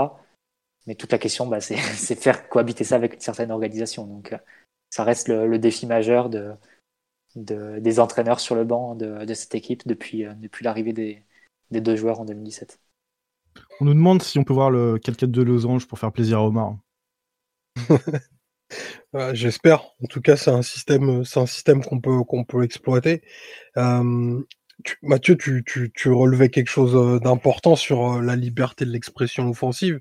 Euh, c'est vrai que Pochettino en, en parle beaucoup et, et d'ailleurs son concurrent au poste avait Allegri avait eu aussi une, une phrase célèbre là-dessus en, en, disant que bah lui son travail c'était c'était d'organiser d'organiser tout ce qui se passait derrière et après pour les offensifs c'est un peu liberté totale. Je pense que tous les tous les entraîneurs ont un peu ce, ce créneau là aujourd'hui, enfin du moins ceux qui ceux qui sont prétendus les, les plus flexibles. Il faut arriver à voir comment en fait Pochettino va réussir à, à le faire marier avec plusieurs choses qui sont très importantes pour lui. Euh, il y a la relance dont vous avez parlé tout à l'heure, qui est vraiment quelque chose euh, qui est dans l'ADN de, de ces équipes. Euh, bah, il, il, aime euh, il aime à, à dire que voilà le, le, jeu part du gardien et qu'il est totalement inclus dans, dans tous les types de circuits. Euh, il y a le comportement à la perte bah, qu'on a pu voir avec euh, avec aussi bien Southampton que, que Tottenham, c'est-à-dire bah, une équipe euh, une équipe qui arrive à être courte très très rapidement avec des distances de marquage qui sont qui sont réduites et des temps d'intervention qui le sont également. Et il y a tout l'aspect jeu positionnel où là c'est quelque chose que l'on que l'on voit peu en fait au, au PSG parce que justement euh, bah, tes, tes, offensifs ont, ont la liberté d'aller et venir sur un front tellement grand que c'est compliqué de, de, pouvoir faire des, des, des sessions à, à, 15, 20 ou, ou 25 passes. C'est des choses que l'on voit plus du tout quasiment dans, dans le jeu du PSG depuis depuis une trentaine de mois et que qui font partie par contre de, de, de l'ADN de ce que de ce que veut Pochettino pour son équipe. Donc il faut il faut arriver à voir comment il va arriver à, à avoir ce mix entre une une liberté euh, offensive et une créativité totale et, et donner n'empêche un cadre à cette liberté parce que je pense que il faut que ce soit cadré pour que l'expression soit encore plus grande en fait. Je pense que si tu donnes une équipe à Neymar qui est organisé où ben le, ballon lui arrive, bah tu vas vraiment tirer sa, sa quintessence et tu vas avoir des matchs où il peut faire 15 euh, dribbles, mais il va pas les faire à 45 mètres de son but, il va les faire à, à 25-30 mètres et ça, ça va avoir des impacts euh, bah, très forts en termes de, de score et pas qu'en termes de skills. Et c'est un peu, c'est un peu ça l'écueil des, des, meilleurs matchs euh, du, du PSG sous rôle c'est qu'on a, on a produit beaucoup dans des zones euh, où ça ne le demandait peut-être pas. Mais tu soulevais un point sur euh, le, pressing, et je pense que c'est là aussi c'est un gros défi pour Pochettino parce qu'il arrive en cours de saison avec une préparation tronquée et, euh, en plus pas vraiment le temps de refaire une préparation. Je me souviens qu'on avait fait un podcast en novembre où à ce moment-là on avait 5 points d'avance en championnat et on se disait ben, si on reste un peu sur cette, cette lignée, on peut limite refaire une préparation, on peut on peut décider de refaire un peu plus de foncier en, janvier pour euh, donner de, l'essence pour la deuxième partie de saison. Là, tu peux clairement pas te le permettre parce que tes concurrents t'ont rattrapé sur les sept derniers matchs de, de Ligue 1 et euh, nous plaçant de fait dans, une course pour le titre. Mais pourtant, ça reste un, un point que, que Pochettino va devoir régler parce qu'on sait que sa tendance de disciple de Bielsa à la base, mais même de sa personnalité propre en tant qu'entraîneur, c'est une équipe qui, c'est des équipes qui courent beaucoup et tu prends les statistiques sur les dernières saisons de, de Première Ligue, c'est euh, bah, son Southampton ou les premières saisons de Tottenham, c'était les équipes qui couraient le plus. Et c'était, quand on dit qu'ils courent le plus, c'est des, des moyennes à 115 km par match. Et évidemment, c'est des, des totaux que le PSG a, a, très rarement atteints. Et en termes d'implication, en termes de, de, pressing, et évidemment, le pressing, il y a, il y a beaucoup d'organisation et beaucoup de, de mise en place, mais il y a aussi de l'implication et le fait de courir quand tu as Mbappé qui court 7 km face à, face à United, tu ne peux pas arriver à 115 km pour toute l'équipe à la fin du match. Et tu penses qu'il euh, a la, capacité de, de, mettre ses préceptes en place euh, d'ici euh, d'ici les matchs qui comptent? Bah c'est un peu la c'est un peu la difficulté. C'est déjà convaincre les joueurs. On sait que bah, Emery il, il était pas du tout parvenu et Tourelle il est parvenu vraiment que sur les matchs très, très ponctuels. Et en plus est-ce que tu as vraiment les ressources physiques pour le faire? Et malgré tout ça reste un défi parce que on peut presque faire un parallèle entre, euh, entre la, fin du Tottenham de du Pochettino, la fin de cycle du, du, Tottenham de Pochettino, et le moment où l'équipe a commencé à moins presser, à être moins, moins forte physiquement, avec des joueurs qui étaient euh, peut-être euh, qui ont commencé à sentir peut-être l'accumulation des matchs au fur et à mesure des années, mais aussi qui, dans leur tête, étaient peut-être un peu ailleurs, ont commencé à, être sollicités par d'autres clubs et, ont commencé à manifester d'être une petite lassitude vis-à-vis des, des, méthodes de l'entraîneur ce qui arrive après cinq ans avec le même, le même coach. Et de fait, il n'y a pas que les six derniers mois hein, pour le totem de Pochettino. Déjà les six mois précédents, euh, qui sont éclipsés par le parcours un, peu miraculeux en Ligue des Champions, mais le, le, le, parcours en Première Ligue était déjà très délicat à ce niveau-là. Et, et la descente du, la fin de cycle du totem de Pochettino, elle peut, elle est presque, elle peut presque être corrélée avec la, la descente physique de cette équipe. Donc, c'est toute la question. C'est est-ce que Pochettino va faire le pari de, de vraiment tirer sur la corde, de demander beaucoup à ses joueurs de suite. Euh, avec la question, c'est euh, est-ce qu'ils sont capables de le faire, de l'offrir vraiment euh, à ce moment de la compétition? Déjà, est-ce qu'ils le veulent, mais est-ce qu'ils sont capables aussi de, de le faire? Ou bien est-ce qu'il va essayer, est-ce qu'il va devoir trouver d'autres solutions, redéfinir un peu son, son identité de jeu en tant qu'entraîneur? Et ça, c'est un peu ce qu'on qu'on va essayer de découvrir dans les, dans les, prochains, dans les prochaines journées. Évidemment, peut s'attendre sur le premier match ou sur le deuxième match d'avoir des joueurs qui montrent de l'envie et qui montrent voilà, de, une réceptivité au précepte et, à la volonté de presser, de courir, etc. Mais il faudra voir vraiment comment ça se matérialise dans le temps. Et le fait que tu arrives en cours de saison avec très peu de temps pour t'entraîner et, aucun temps pour. ouais, aucune période, aucune plage de, de, la saison pour, pour refaire une préparation. Malgré tout, ça, limite un peu la, la capacité de, de, Pochettino à vraiment euh, imposer son jeu d'emblée. C'est quelque chose avec lequel il va devoir faire et il va devoir s'adapter parce que clairement, ça avait causé un peu la perte de son Tottenham euh, sur la fin. Est-ce que vous pensez qu'il a besoin de, joueurs supplémentaires qui pourraient venir éventuellement pendant le mercato euh, pour euh, pouvoir imposer, son jeu et ses idées? On a parlé notamment de, bah, ses, ex-poulains à Tottenham, Dele Ali par exemple, ou, ou.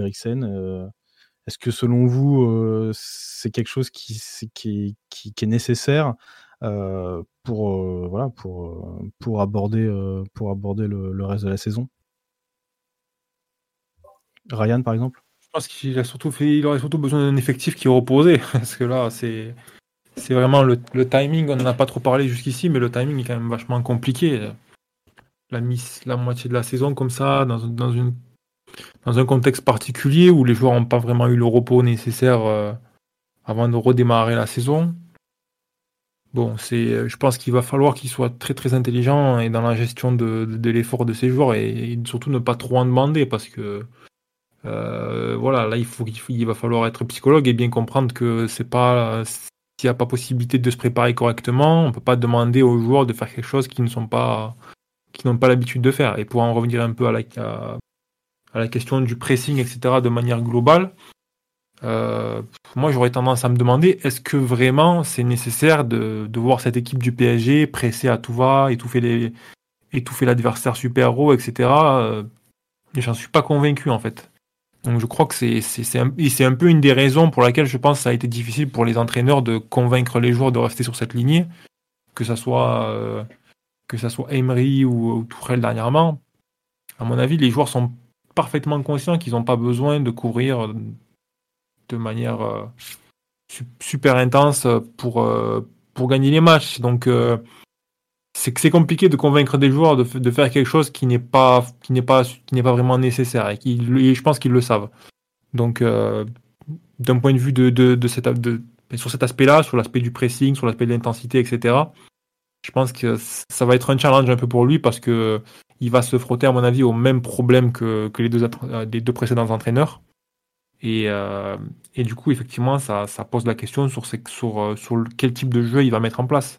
Parce qu'on sait que Tottenham, c'était une équipe qui mettait de l'intensité euh, dès les premières passes. C'est-à-dire qu'il n'y avait pas d'accélération dans les 30 derniers mètres. C'était euh, dès la première passe, dès, dès, la relance de Lloris, dès les premières passes des défenseurs centraux. Ça va très très vite. Enfin, ça allait très très vite en tout cas. Ça jouait très très vite vers l'avant. Il y avait un rythme assez fou. Je pense pas que je pense pas qu'à Paris ça soit capable de, ça soit possible de faire quelque chose comme ça, ni que ça soit une bonne idée d'ailleurs bah, disons après, si tu le fais pas en Ligue 1 et que tu n'as pas besoin de le faire en Ligue 1, mais c'est assez difficile d'improviser ce type de jeu en Ligue des Champions ensuite. C'est ça aussi la difficulté sur laquelle se, se sont heurtés les, les entraîneurs précédents. C'est à partir du moment où tu n'as pas besoin de presser ou de, ou de trop courir en, en, Ligue 1, bah, Ligue des Champions, c'est parfois difficile de, de proposer ce, ce jeu-là et de, de passer de, de, rien à tout en l'espace de, de, trois jours. Et c'est Ouais. Ouais, cela dit, j'allais dire pour. Euh, il y, a Paris a peu aussi adopté une, une posture différente. Paris a la, a la capacité de, de, jouer en, on va dire en contre ou du moins de jouer de manière réactive en Ligue des Champions parce que parce que Paris a les joueurs pour. Je pense que Paris a aussi la capacité de jouer dans un repli euh, assez bas à l'heure actuelle. Ça manque un peu d'organisation, c'est sûr. Surtout que quand on joue très très direct, ça peut être difficile de défendre en bloc bas après, mais avec la bonne organisation, je pense que c'est faisable. de mon point de vue, à part un ou deux joueurs qui coincent peut-être un peu au niveau des postes de latéraux, je pense qu'il y a quand même du potentiel pour jouer bien mieux à ce niveau-là. Après, ouais, tu, tu, soulignes un point important, c'est bon, c'est toute la complexité d'entraîner le PSG. Hein. c'est euh, avoir un plan de jeu euh, dominateur en championnat où tu prends les devants parce que ton adversaire va souvent te céder l'initiative et va souvent te laisser jouer et se replier. Et la réalité de la Ligue des Champions où tu fais souvent face à des équipes qui ont des très bons joueurs aussi, pas forcément, pas forcément des, des, offensifs au, niveau de Neymar et Mbappé, mais tu trouves euh, des joueurs qui sont capables de d'avoir du répondant dans les duels et de prendre le dessus sur tes joueurs à, toi. Donc euh, il y, a, y, a, cette complexité-là où tu dois parfois aussi accepter le fait que tu ne vas pas avoir le ballon, que tu vas devoir céder l'initiative, que tu vas devoir souffrir, etc. Donc c'est vrai qu'il y a ça, ça, reste le challenge euh, principal de n'importe quel entraîneur du PSG et qu'aucun vraiment n'a su résoudre pour l'instant. Peut-être qu'il n'y a pas vraiment de solution d'ailleurs. Oui, c'est possible. C'est possible. Mais disons que l'antidote, si tu veux pas trop en demander physiquement à tes, à tes joueurs, ça peut être une idée hein, de baisser le bloc et de défendre euh, compact, etc. Bon, après, je suis pas sûr que tu aies choisi le, meilleur entraîneur si c'était ton, ton, idée. Donc, euh, je pense pas que ce soit l'option qui est en tête. les, dirigeants à ce niveau. Mais Tourelle a un peu fait ça hein, sur les derniers mois beaucoup mm. de, défense à 5, beaucoup, que ce soit en cours de, soit en début de match, mais même en cours de match, il y a eu des matchs où, même face à Rennes en Ligue 1, toute la deuxième mi-temps, tu l'as fait dans ton camp avec 5 euh, défenseurs et Danilo devant la défense, parce que euh, physiquement, tu peux, euh, es vraiment à la ramasse. Donc, il faudra voir comment, comment Pochettino jongle avec ça, parce que. Il y a une volonté, je pense, de, aussi il y avait une volonté de je pense, d'économiser les forces de ses joueurs et de penser que les saisons en France, elles sont très très longues, donc c'est quand même à prendre en compte aussi. Là, le contexte fait qu'on va peut-être voir une équipe euh, de Pochettino qui sera pas représentative de ce qu'il veut faire l'an prochain. Faut, se le, faut se le mettre en tête. Parce qu'il arrive en milieu de saison, parce qu'il a un effectif qui est particulièrement fatigué, parce qu'il y a des circonstances particulières qui font que euh, chaque semaine tu peux avoir une convocation qui peut être amputée parce que par rapport à la, par rapport au Covid 19 donc euh, on va peut-être voir des choses en fait qui ne représentent pas ses idées ni son projet de jeu sur le moyen terme ça, c'est. Euh, bon, c'est. Paris, il n'a pas signé pour six mois non plus, donc euh, voilà, il faut, faut, regarder ça en tête, je pense. Paris, il n'a pas signé pour six mois, mais. Euh... Un an et demi, c'est vrai que c'est court hein, pour, faire pour, faire ses propres. Et déjà, en plus des échéances, il arrive vite. Est-ce que, est-ce que il peut survivre à, un fiasco en Ligue des Champions, euh, même si ça arrive que dans même pas deux mois, quoi? Qu'est-ce que tu appelles un fiasco? Je veux dire, là, tu, joues face au Barça, bon, c'est une équipe qui va pas très bien, qui va même assez mal, on peut dire. Donc, euh, une élimination à la huitième de finale de Ligue des Champions, c'est sûr, c'est compliqué. Après, j'imagine quand même que la direction a dû un petit peu le, décharger à ce niveau-là et lui dire bon, de toute façon, euh, on veut finalement on veut aller le plus loin possible, mais si malheureusement les choses se passent pas bien, il y a quand même, euh, as quand même la saison d'après pour l'été, au moins d'après, pour préparer ton équipe et puis ensuite enchaîner une saison et montrer ce que tu as envie de faire. J'espère que ça s'est passé comme ça. Les deux prédécesseurs ont survécu à des fiascos historiques en huitième de finale. J'espère qu'on tiendra pas en rigueur à, un entraîneur qui travaillera depuis euh, seulement de manière effective depuis cinq semaines de, de, de, se faire sortir contre Barcelone. Après, il y a se faire sortir et se faire sortir, certes, mais je pense pas que par à part si on prend 20 euh, buts d'écart euh, sur les deux matchs, enfin, il n'y a pas de raison que, que, que, Pochettino ne survive pas à la Ligue des Champions. Enfin, si c'est le cas, on est, on est un club encore plus hystérique que ce que, que j'aurais pensé, quoi. mais certains, certains, ont survécu. Voilà, certains, mais ouais, mais certains diraient que que Emery est mort le soir de Barcelone PSG et que et que Tourelle est mort le soir de Manchester.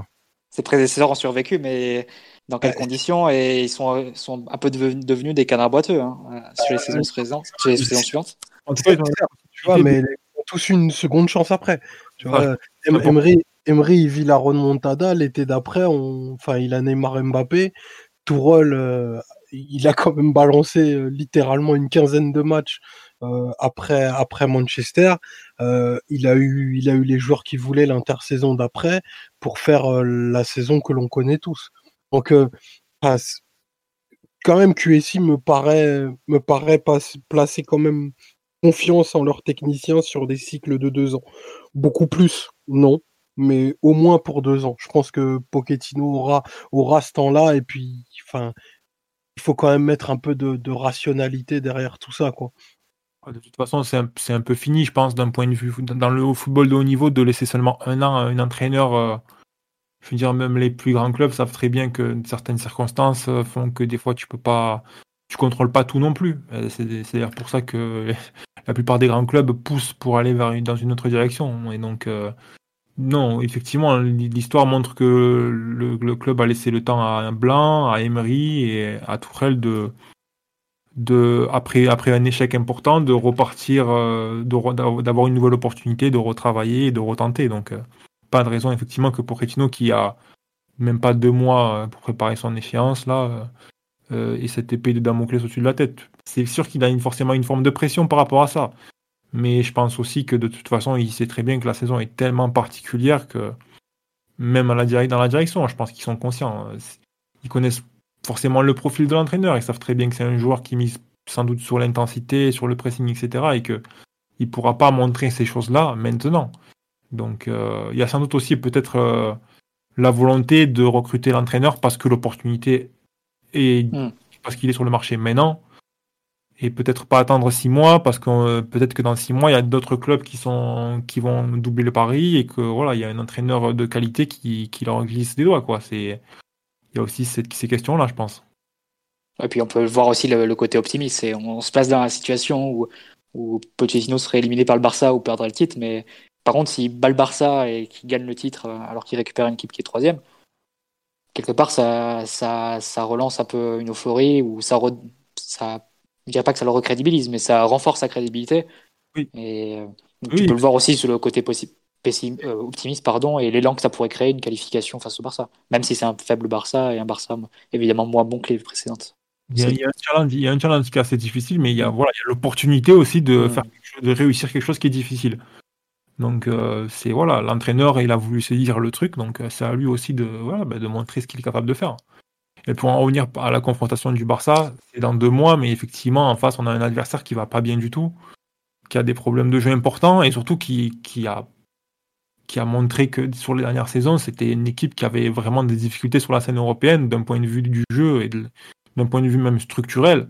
C'est une équipe qui n'est pas capable de répondre à ce qui est la Ligue des Champions à l'heure actuelle. Donc, euh, pareil, est dans une position euh, de favori de mon point de vue par rapport à cette confrontation-là. On verra comment les effectifs et comment les équipes euh, jouent au ballon euh, deux semaines avant cette confrontation, mais il n'y a pas de raison d'être pessimiste. Hein. Je pense que c'est au contraire, je pense que c'est l'opportunité enfin pour Paris de, frapper un grand coup sur la table face à un club historique qui en plus et qui en plus va, voilà va pas très bien et vraiment a été dans une confrontation face à Paris pendant des années sur plein de niveaux dans le jeu dans, au niveau des, des, transferts, on sait qu'il y a eu quand même pas mal de, tentatives entre les deux clubs, qu'il y, a eu, pas mal de mauvais sang.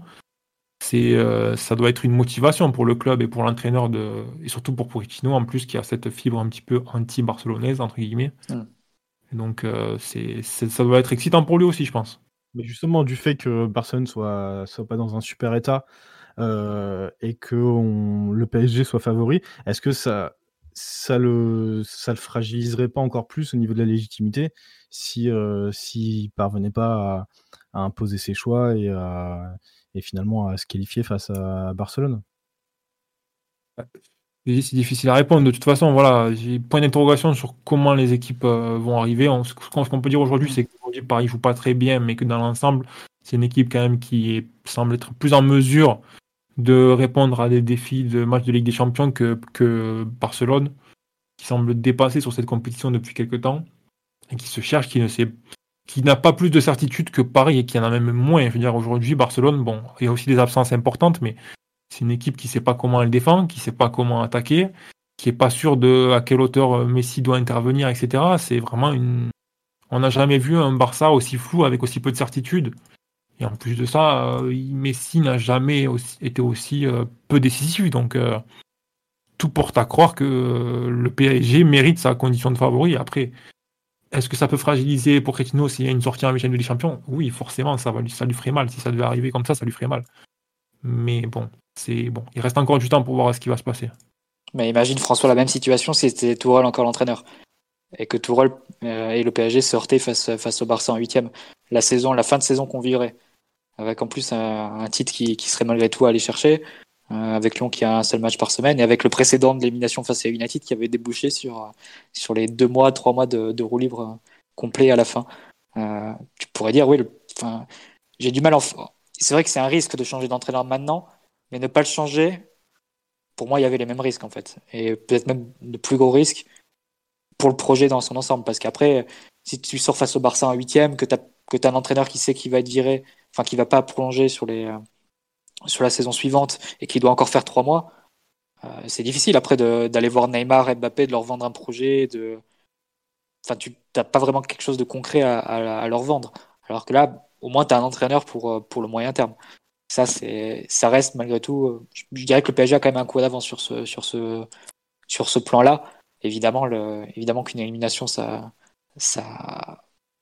pas décrédibiliserait, mais ça affaiblirait la, position de l'entraîneur. Mais tu serais pas dans une même situation de, pas presque de, de ruine que, que ça aurait pu l'être si on avait gardé Tourelle et que cette situation d'élimination se, se, serait produite. Donc, euh, de ce point de vue, c'est clair qu'il y a des risques, mais il y en avait aussi au moins autant à ne pas changer, à mon sens. On a Philo qui est de retour euh, avec nous pour, pour la fin de ce podcast. Ouais, non, donc, on va, donc on va, on va lui donner un petit peu la parole. Euh, Philo, qu'est-ce que tu en penses Je vais parler de Toral et Philo débarque forcément. non, non, non. c'est le hasard. Euh, non, bonsoir à tous déjà, parce que j'ai lancé mais j'étais pas disponible ce soir. non, Mathieu, c'est marrant ce que tu dis, ça me fait penser un peu à ce qui s'était passé effectivement après Manchester. Je sais pas si tu te rappelles, c'est que pendant quelques semaines, l'équipe avait en gros tourné jusqu'à boucler le, titre. Quoi. Le, match contre Marseille notamment, il y a un autre match, Toulouse, tous ces matchs qu'on gagne un peu au mental pour aller chercher le titre, je pense qu'ils euh, en seraient toujours capables parce qu'après ça reste des titres à aller chercher. Les joueurs sont quand même intéressés par, euh, par ça, on va dire. Donc, euh, je, oui, après c'était vraiment du foot fiction, hein, je dis pas, mais je pense que dans les deux cas, en fait, vu la situation du PSG, c'était une décision, une décision qui était difficile à prendre. Il y a beaucoup de. Je pense pas qu'on puisse la résumer cette décision à un coup de tête, à juste voilà, Tourelle s'entendait pas avec Leonardo et voilà, ils ont décidé, ils ont décidé de changer parce qu'il y avait la trêve. Je pense qu'il y a quand même d'autres, euh, il une réflexion qui a été plus profonde, euh, d'essayer d'analyser quels étaient les, différents scénarios possibles. Aussi ce qu'a dit Ryan, hein, le fait que Pochettino, bah, c'était l'entraîneur le plus courtisé. Hein. C'était pas l'entraîneur le plus titré sur le marché, mais c'était l'entraîneur le plus courtisé. C'était sûr qu'il allait récupérer, euh, soit, enfin, dans les meilleurs délais, un, un très gros banc. C'est le premier candidat du moins pour récupérer un très gros banc européen.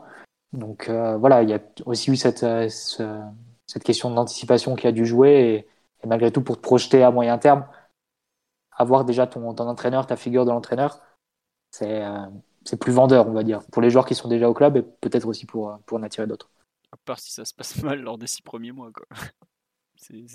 mais après, je suis d'accord avec toi, il n'y a, jamais vraiment de, de bons de ces situations un peu bâtardes où tu as l'entraîneur dont tu sais qu'il ne sera pas prolongé dans les, dans les derniers mois, c'est toujours le bordel soit tu as le coach qui est nommé entre guillemets trop tôt, soit c'est trop tard, soit il y a une transition qui est difficile.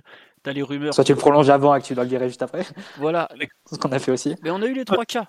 On a eu les trois cas. Euh, on savait qu'il allait partir, mais on a eu le nom très tôt. On a eu le, mec prolongé trop vite.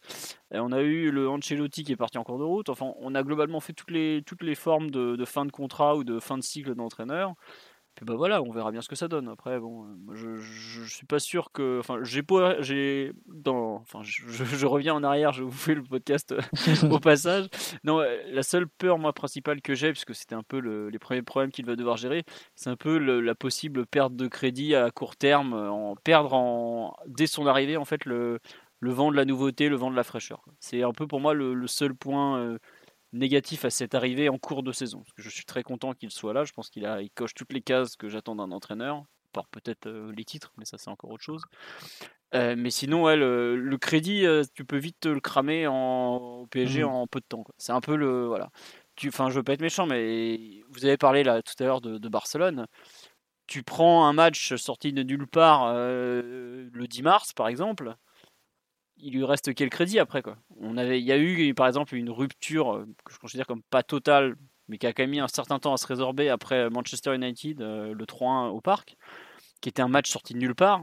Tu te reprends un match comme ça, combien de temps ton, ton coach et ton groupe va mettre à s'en remettre? C'est un peu le, risque de changer en cours de saison pour redonner quelque chose. Enfin là, en gros, ils lui ont filé 18, mais c'est plutôt 30 mois de contrat. Si d'entrée tu brises quelque chose, quel est l'intérêt d'avoir fait ce changement à ce moment-là? Mais bon, c'est à lui de sortir. Est-ce qu'il y a un risque à perdre aussi le, championnat de France? Bah évidemment. Aujourd'hui. je veux dire dans le sens, euh, est-ce qu'il y a un risque pour son avenir? Non, bah non, non, non. Si tu le nommes pour, euh, tu nommes un entraîneur pour 18 mois en sautant en cours de route, tu ne peux pas le virer parce qu'il n'est pas champion. Euh, enfin, ils ont déjà fait des dingueries, mais alors celle-là, ça serait la cerise sur le gâteau, honnêtement. Enfin, je sais pas, peut-être que Mathieu ou, et, Ryan ou Omar ont un autre avis, mais. Non, non, mais je pense que la question sur son avenir, on était tous d'accord, c'est sur la crédibilité qui lui resterait au cas où ça, ça arriverait, c'est ça le truc. Mais après, moi, je vois pas le. Encore une fois, je, je vois pas le, le, risque comme plus élevé que, ce qu'il aurait été si on n'avait pas changé. Je rappelle, encore une fois, mais on avait 5 points d'avance sur le deuxième début novembre. On avait 7 points d'avance sur Lyon, début novembre également, et on est à moins 1 maintenant, de Lyon et de Lille. Donc sur les 7 derniers matchs, on a, perdu 8 points face à, face à Lyon, on a perdu 6 points face à Lille. Donc la dynamique, quoi qu'on en dise, elle n'était pas bonne, c'est pas juste un coup de tête, cette décision de changer.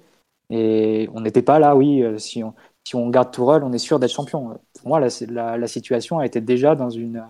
Elle s'était déjà développée dans un sens où, et malgré tout, enfin, les raisons d'être optimiste, d'avoir un entraîneur qui n'avait pas vraiment de, de solution, qui n'avait pas trouvé la formule, avec un effectif qu'il n'aimait pas, dont il se plaignait de la perte de qualité, un poste qu'il n'aimait pas non plus, et dont il se plaignait des, des différentes interférences et, et euh, applications politiques de, de celui-ci.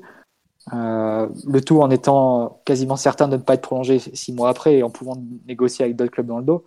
Donc pour moi, si tu, mets, si tu parles de risque de changer d'entraîneur, tu dois obligatoirement parler aussi des risques qu'il y avait à ne pas changer. Et à mon avis, il faut plus que s'équilibrer. Il y avait plus de risques de, ne pas changer. C'est pour ça que, voilà, je... est-ce qu'il y a un risque de perdre le titre de champion? Il y avait le risque, il existait déjà si tu ne faisais rien non plus. Je rappelle aussi, on a, on a marqué zéro but face à Lille, face à Lyon, face à Marseille euh, cette saison en Ligue 1. On a fait un match nul face à Lille, c'est le meilleur match limite de la demi-saison. C'est un match où on finit à 8 tirs, dont un seul cadré, et, qui me permet de faire un miracle pour pas éviter une défaite à la fin. Ça, c'est le match dont on se gargarisait et, et qu'on trouvait le plus rassurant hein, sur la demi-saison. Euh, malgré tout, enfin, il faut prendre aussi conscience de, de la situation et des risques qu'il y avait à ne rien changer. Je pense que la, la situation était plus délicate que, que ce que l'instantané du classement pouvait signifier. En tout cas, moi, je voyais pas vraiment de, de, de point de sortie ou de, ou de, ouais, de motif à être d'espoir euh, dans ce qu'on voyait sur le terrain du PSG ces derniers mois. C'est ah, marrant, c'est moi... oui, c'est il y a forcément une forme de d'urgence quand tu viens un entraîneur en milieu de saison comme ça. C'est que tu quelque part tu es super inquiet pour le court terme. Donc euh, après la direction aussi a, doit avoir d'autres éléments en main. Donc c'est pas faut pas non plus euh, moi, je pense pas que ce soit un coup de tête ou quelque chose comme ça. C'est vrai qu'en plus, tu dis, tu dis un truc qui est assez, assez vrai, c'est que quand tu finis ta saison euh, avec ton objectif principal, qui est la Ligue des Champions pour Paris, tôt, c'est-à-dire que tu sors en huitième de finale, les mois derrière pour finir la saison, ils sont très très longs. Hein. Je veux dire, tu ça gamberge et effectivement, d'un point de vue euh, crédibilité de l'entraîneur, etc., c'est compliqué parce que c'est des mois sur lesquels il ne peut pas vraiment construire parce que tu peux pas obtenir le meilleur de tes joueurs quand tu sais que leur, objectif principal, ils l'auraient passé sous le nez. C'est compliqué de, de, les motiver et d'avoir le, meilleur en termes d'engagement et d'implication. Et en même temps, il faut bien finir la compétition euh, correctement. Donc là, quelque part, avec ce choix-là, l'arrivée de Pochettino, elle fait que même si Paris sort en huitième, il va quand même essayer de bosser et de préparer des choses pour la saison d'après. Donc d'un point de vue du timing, il y a une chose, a, il y a cette forme d'optimisme qui peut être euh, qui perçu quoi. Moi, en fait, c'est pas la sortie de Tourelle. bon, il est, sorti à la mi-saison. Ce qui me ce qui gêne plus, c'est le, point d'entrée de Pochettino en fait. Pas de temps de préparation, pas de recrues, des matchs tout le temps, des blessés. Bah, il, voit déjà où il a mis les pieds. Il, lui manque, ils ont déjà dû faire monter six gamins pour pour faire un 11 contre 11. Et c'est plus en fait le l'entrée, s'il arrive à prendre vraiment les problèmes en main et à pas. Euh, je trouve qu'il a beaucoup à perdre en fait sur les six premiers mois. Il a même euh, énormément. Après, il était disponible euh, cet été. Est-ce qu'il était prêt? Est-ce qu'il y avait des etc. Est-ce que Paris, c'est pas aussi, voilà, comme on disait tout à l'heure, poser la question de sa disponibilité si jamais le club continue d'attendre, tu vois Donc il y a aussi ça. C'est est-ce qu'il vaut mieux pas signer un entraîneur de qualité maintenant qu'il est disponible et et prendre un risque quitte à bah, quitte à le décrédibiliser un petit peu sur le début de son parcours, euh, plutôt que de le voir passer euh, dans un autre club et se retrouver sans rien du tout. Quoi. Mais si on passe pas les huitièmes et qu'on n'est pas champion, on est d'accord que sa saison euh, prochaine devient très compliquée au niveau de la crédibilité.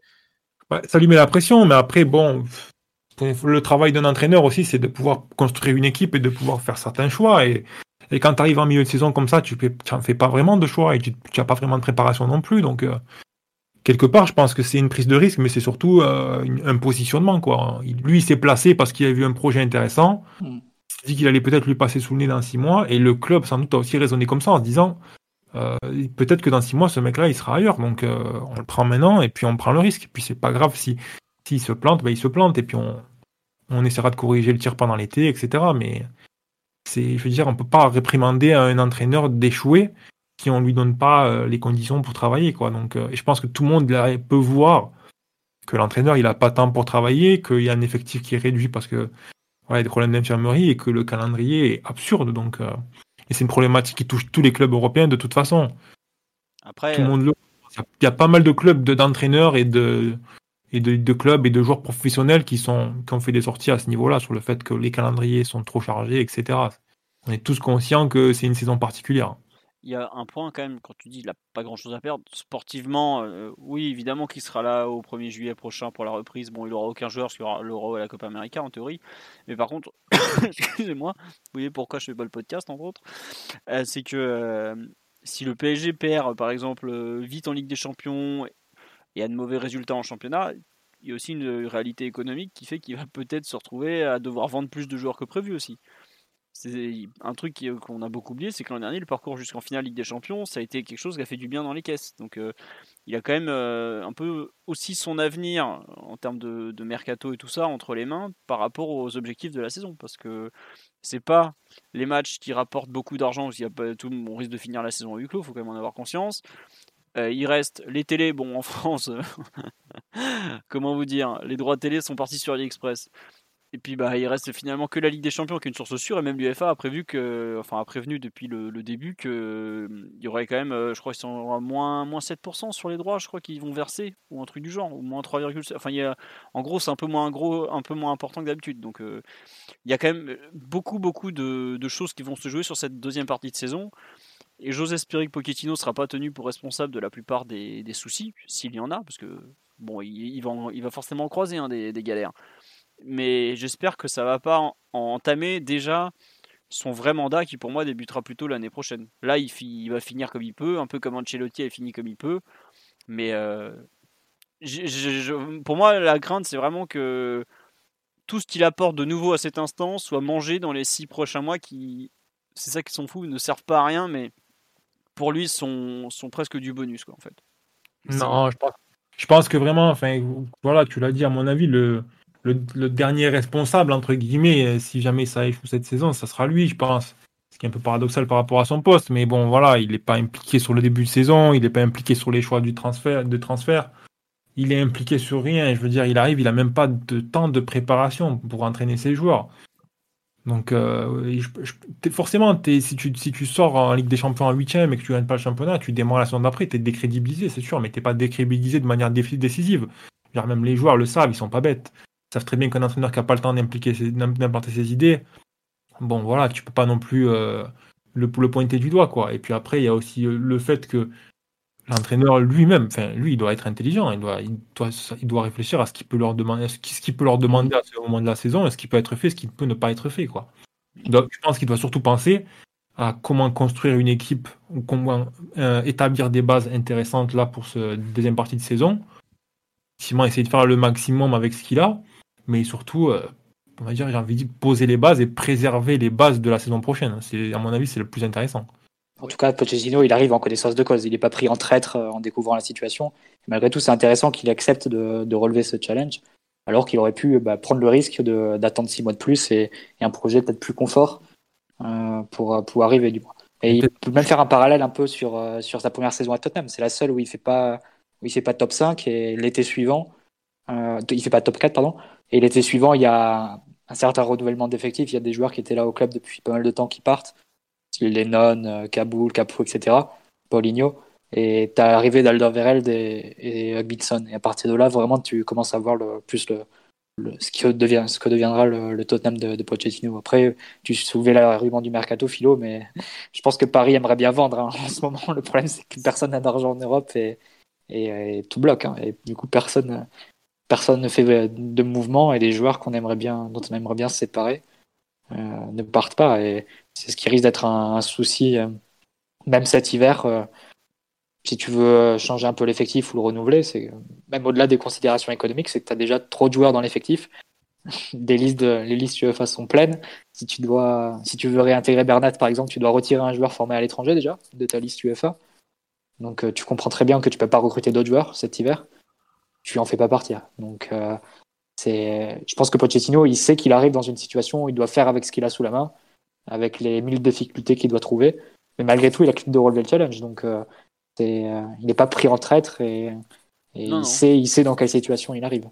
Ouais, bah après, visiblement, il a passé des entretiens au Qatar dès, le mois de novembre, donc il a eu deux mois pour étudier. Mais regarde, il doit trouver quand même un potentiel à cette équipe déjà présente, quoi. Bien sûr, même, bah, avec les difficultés. Si tu n'arrives pas à trouver un potentiel quand tu es une équipe avec, euh, je sais pas, une colonne vertébrale, Navas, Kimpembe, Marquinhos, Verratti, euh, j'en oublie. Enfin, je cite même pas les deux de devant, mais bon, voilà. si tu vois pas du potentiel là-dedans, c'est que tu es aveugle. Hein, je veux pas être méchant. Il n'y a pas besoin de sortir de Saint-Cyr pour voir du potentiel dans cette équipe, quand même. Enfin bon, je lui souhaite de réussir évidemment. Mais euh, on verra. Et puis au pire, euh, s'il n'a pas une recrue euh, pendant 5 ans, il a l'habitude, il a fait ça à Tottenham déjà. C'était une bonne fin finalement. Il fera jouer les jeunes. Il fera jouer les jeunes. Omar et nous tous serons contents comme ça. Exactement. Nous, verrons d'autres d'autres pépites du centre de formation sur les, la pelouse verte du Parc des Princes. Bref. François, je sais pas si tu avais d'autres thèmes. moi, bon, je, peux me taire.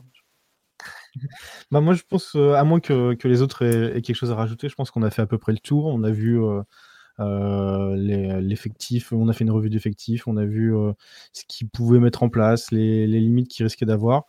messieurs, est-ce qu'il y a quelque chose que vous avez envie de rajouter sur l'arrivée de, de Pochettino? Bon courage. Omar, par exemple? Bienvenue. L'histoire est belle quand même. On le dit, on le dit pas assez. C'est beau de voir un, ancien joueur revenir euh, à ce poste-là avec les, accomplissements qu'il a pu avoir par le passé. Donc moi, je suis, je suis pour le coup très excité. J'ai très hâte de voir euh, comment comment ça va fonctionner et comment il va utiliser ces six mois-là. Euh, bien au-delà des, des résultats, j'ai envie de voir le grip euh, qui va qui va réussir ou non à avoir à avoir sur ce groupe. Et et si ça fonctionne pas, il va falloir prendre des décisions très très difficiles, je pense, mais il y aura peut-être incompatibilité entre entre les ce que doit ce que doit être euh, en, termes de collectif le, le PSG est certain. Donc euh, si au bout de si au bout de allez quatre coachs on n'arrive pas à avoir euh, une, unité de pensée une une équipe cohérente, va falloir peut-être se poser la question des joueurs à un moment. Donc je suis pas contre un toilettage de, l'effectif l'été prochain si si, d'aventure ça devait mal se, passer. Mais honnêtement, j'y crois j'y crois pas du tout. Il y a trop de trop de qualité et, et cet électrochoc j'espère va va permettre à tout le monde de de se remettre dans le bon sens parce que on a fait un nombre de mauvais matchs euh, assez incalculable depuis depuis le mois d'août et euh, les circonstances, le, le calendrier, euh, le Covid et tout, enfin on peut, peut pas, pouvait pas tout le temps passer sous silence euh, certaines attitudes collectives. Donc voilà, hâte, hâte de voir le travail de, de Pochettino et de, et de ses hommes à ce, à ce niveau-là et, et le cœur que vont mettre les, les joueurs pour aller, pour aller chercher les objectifs sur cette deuxième partie de saison. Juste pour ajouter un truc beaucoup plus terre à terre, mais c'est quand même c'est un des premiers qui, ancien capitaine qui devient entraîneur. Il y a eu bah, Louis forcément, il y a eu euh, le Gwen qui a été capitaine. Le Voilà, il y a eu de mémoire Ricardo qui a été capitaine pendant une époque. J'arrive plus à retrouver la. l'a jamais porté. Euh, Peut-être qu'il l'a porté de façon épisodique, mais je suis pas certain. C'était plus un genre de complément qu'on boirait qu'autre chose. Enfin, c'est l'homme d'un match mythique, mais. Anderlecht, il est pas capitaine. C'est possible qu'il soit capitaine à Anderlecht, parce que je crois justement qu'il s'en plaignait à Deniso. qu'il est capitaine ce jour-là. Voilà, qui disait ouais, euh, un coup je suis capitaine, un coup je suis carrément remplaçant et tout. Donc, euh, mais bon, il a fait partie des, des, joueurs importants, mais il, Paredes, Comparé ou les deux C'est une phrase qui aurait pu être prononcée aussi Non mais donc voilà. Non mais c'est bien et puis juste un, truc c'est quand même pas si courant mais le PSG a quand même un, ancien entraîneur et, enfin un entraîneur et un directeur sportif qui sont tous les deux d'anciens joueurs du club. Donc c'est pas forcément euh, quand le PSG a été vendu à QSI, on nous a dit oh c'est une honte le Qatar, alors qu'on appartenait à un fonds d'investissement américain qui était absolument infâme. Une euh, première depuis Roche Combaré. Voilà. Euh, bon. La belle époque. La belle époque on va dire. Mais bon on espère un autre niveau de compétence et de résultats. Et non mais c'est un joli clin d'œil je trouve d'avoir le directeur sportif et l'entraîneur qui sont d'anciens joueurs du club qui ont un, un fort attachement euh, à ce club. On espère que la collaboration va bien se passer. On a vu que c'est pas forcément toujours le cas, vu que c'est pas forcément euh, le directeur sportif qui a choisi l'entraîneur une nouvelle fois. Bon, moi ça m'a un peu choqué, mais je vois pas l'intérêt de. Mais c'est comme ça, c'est le PSG. Euh, faut accepter un peu ces ces choix qui sont pas toujours très très très logiques. On espère que ça marchera malgré tout. Voilà, moi j'ai plus rien à dire, promis. Bah écoute, est-ce que Ryan ou ou Mathieu ont, un mot de conclusion à dire Non, rien de particulier. Voilà, faut voir un petit peu ce que l'entraîneur va mettre en place maintenant. Et comme je disais, voilà, on va peut-être voir quelque chose euh, pendant six mois qui correspondra pas à ce qu'on verra l'an prochain. Il faut, faut avoir un peu de recul sur la situation et garder en tête qu'on est vraiment dans une situation particulière. Mathieu, tu conclus? Non, non, mais complètement d'accord avec Ryan. La première, la première tâche de Pochettino, c'est gérer l'urgence. Bah, Quel retour, ça fait rêver. Après, il, était déjà arrivé au mois de janvier dans un bourbier, donc il a l'habitude dans le pot. c'est fou, c'est que déjà des joueurs qui arrivent en janvier, il n'y en a pas beaucoup. Bah, lui, il aura, réussi à arriver en joueur et en entraîneur en cours de saison. On espère que ça se finira mieux que son passage en joueur, où il était parti malheureusement sur euh, une triste défaite en finale de Coupe de France face à l'AJ Auxerre, de la mythique génération 2004 euh, de Djibril Cissé, Philippe Mexès, Olivier Capot et autres Kalilou Fadiga, pour faire plaisir à Omar. On euh, avait réussi à prendre un but de Boomsong quand même. Et on avait réussi à prendre un but de Boomsong où Heinze tente un sauvetage aérien tout à fait exceptionnel qui lui passe au bout du pied. On avait réussi à faire marquer Hugo Léal aussi. Ouais, c'est vrai. C'est le verre à moitié plein. Exactement. Bon, euh, bah, euh, François, vu que je dois fermer la diffusion, je vais bah conclure. je te laisse conclure. Hein. Euh, bah écoutez, merci à tous pour votre fidélité. Moi, j'étais pas là, c'était cool. Il paraît que ça s'est bien passé, donc j'espère que c'était bien. Et oui, un podcast de moins de deux heures, comme quoi. Mais après, il est, il est là depuis deux jours. On va pas faire un podcast de 5 heures non plus. Hein. voilà. le pouls de la première séance. Le pouls de la première séance. voilà du premier jour. Vous, vous, réécouterez ça dans un an, on rigolera ensemble. Euh, non, prochain podcast, euh, c'est euh, je sais pas quand d'ailleurs. Bah, lundi prochain forcément, puisqu'on aura le match de, Brest, si je me trompe pas, débriefé. On aura peut-être aussi un, on aura peut-être un peu plus de, de matière avec le, le, PGOM qui va vite arriver. Est-ce que on, on, fera un podcast après Saint-Etienne PSG Je suis pas pas sûr puisque le timing est un peu serré. On, verra honnêtement. Faudra suivre sur le site, vous serez tenu au courant. Pire, il y aura toujours les replays, tout ça. Donc en tout cas, merci à tous. Euh, pour le livre, bah, si vous arrivez à le trouver, vous avez bien de la chance, rouge et bleu. Euh, normalement, la réimpression est en cours et il sera disponible dans quelques temps. Le Tipeee est toujours euh, valide, normalement. J'ai rien touché, donc normalement, il doit être bon. Et voilà. Et Simon va travailler au lieu de faire n'importe quoi. Sur ce, je vous souhaite une bonne soirée à tous et puis bah à très bientôt. Bonne soirée tout le monde. Ciao ciao. Ciao. Ciao. Salut tout le monde. Ever catch yourself eating the same flavorless dinner three days in a row? Dreaming of something better? Well, HelloFresh is your guilt-free dream come true, baby. It's me, Kiki Palmer. Let's wake up those taste buds with hot, juicy pecan-crusted chicken or garlic butter shrimp scampi. Mm. Hello? Fresh. Stop dreaming of all the delicious possibilities and dig in at HelloFresh.com. Let's get this dinner party started.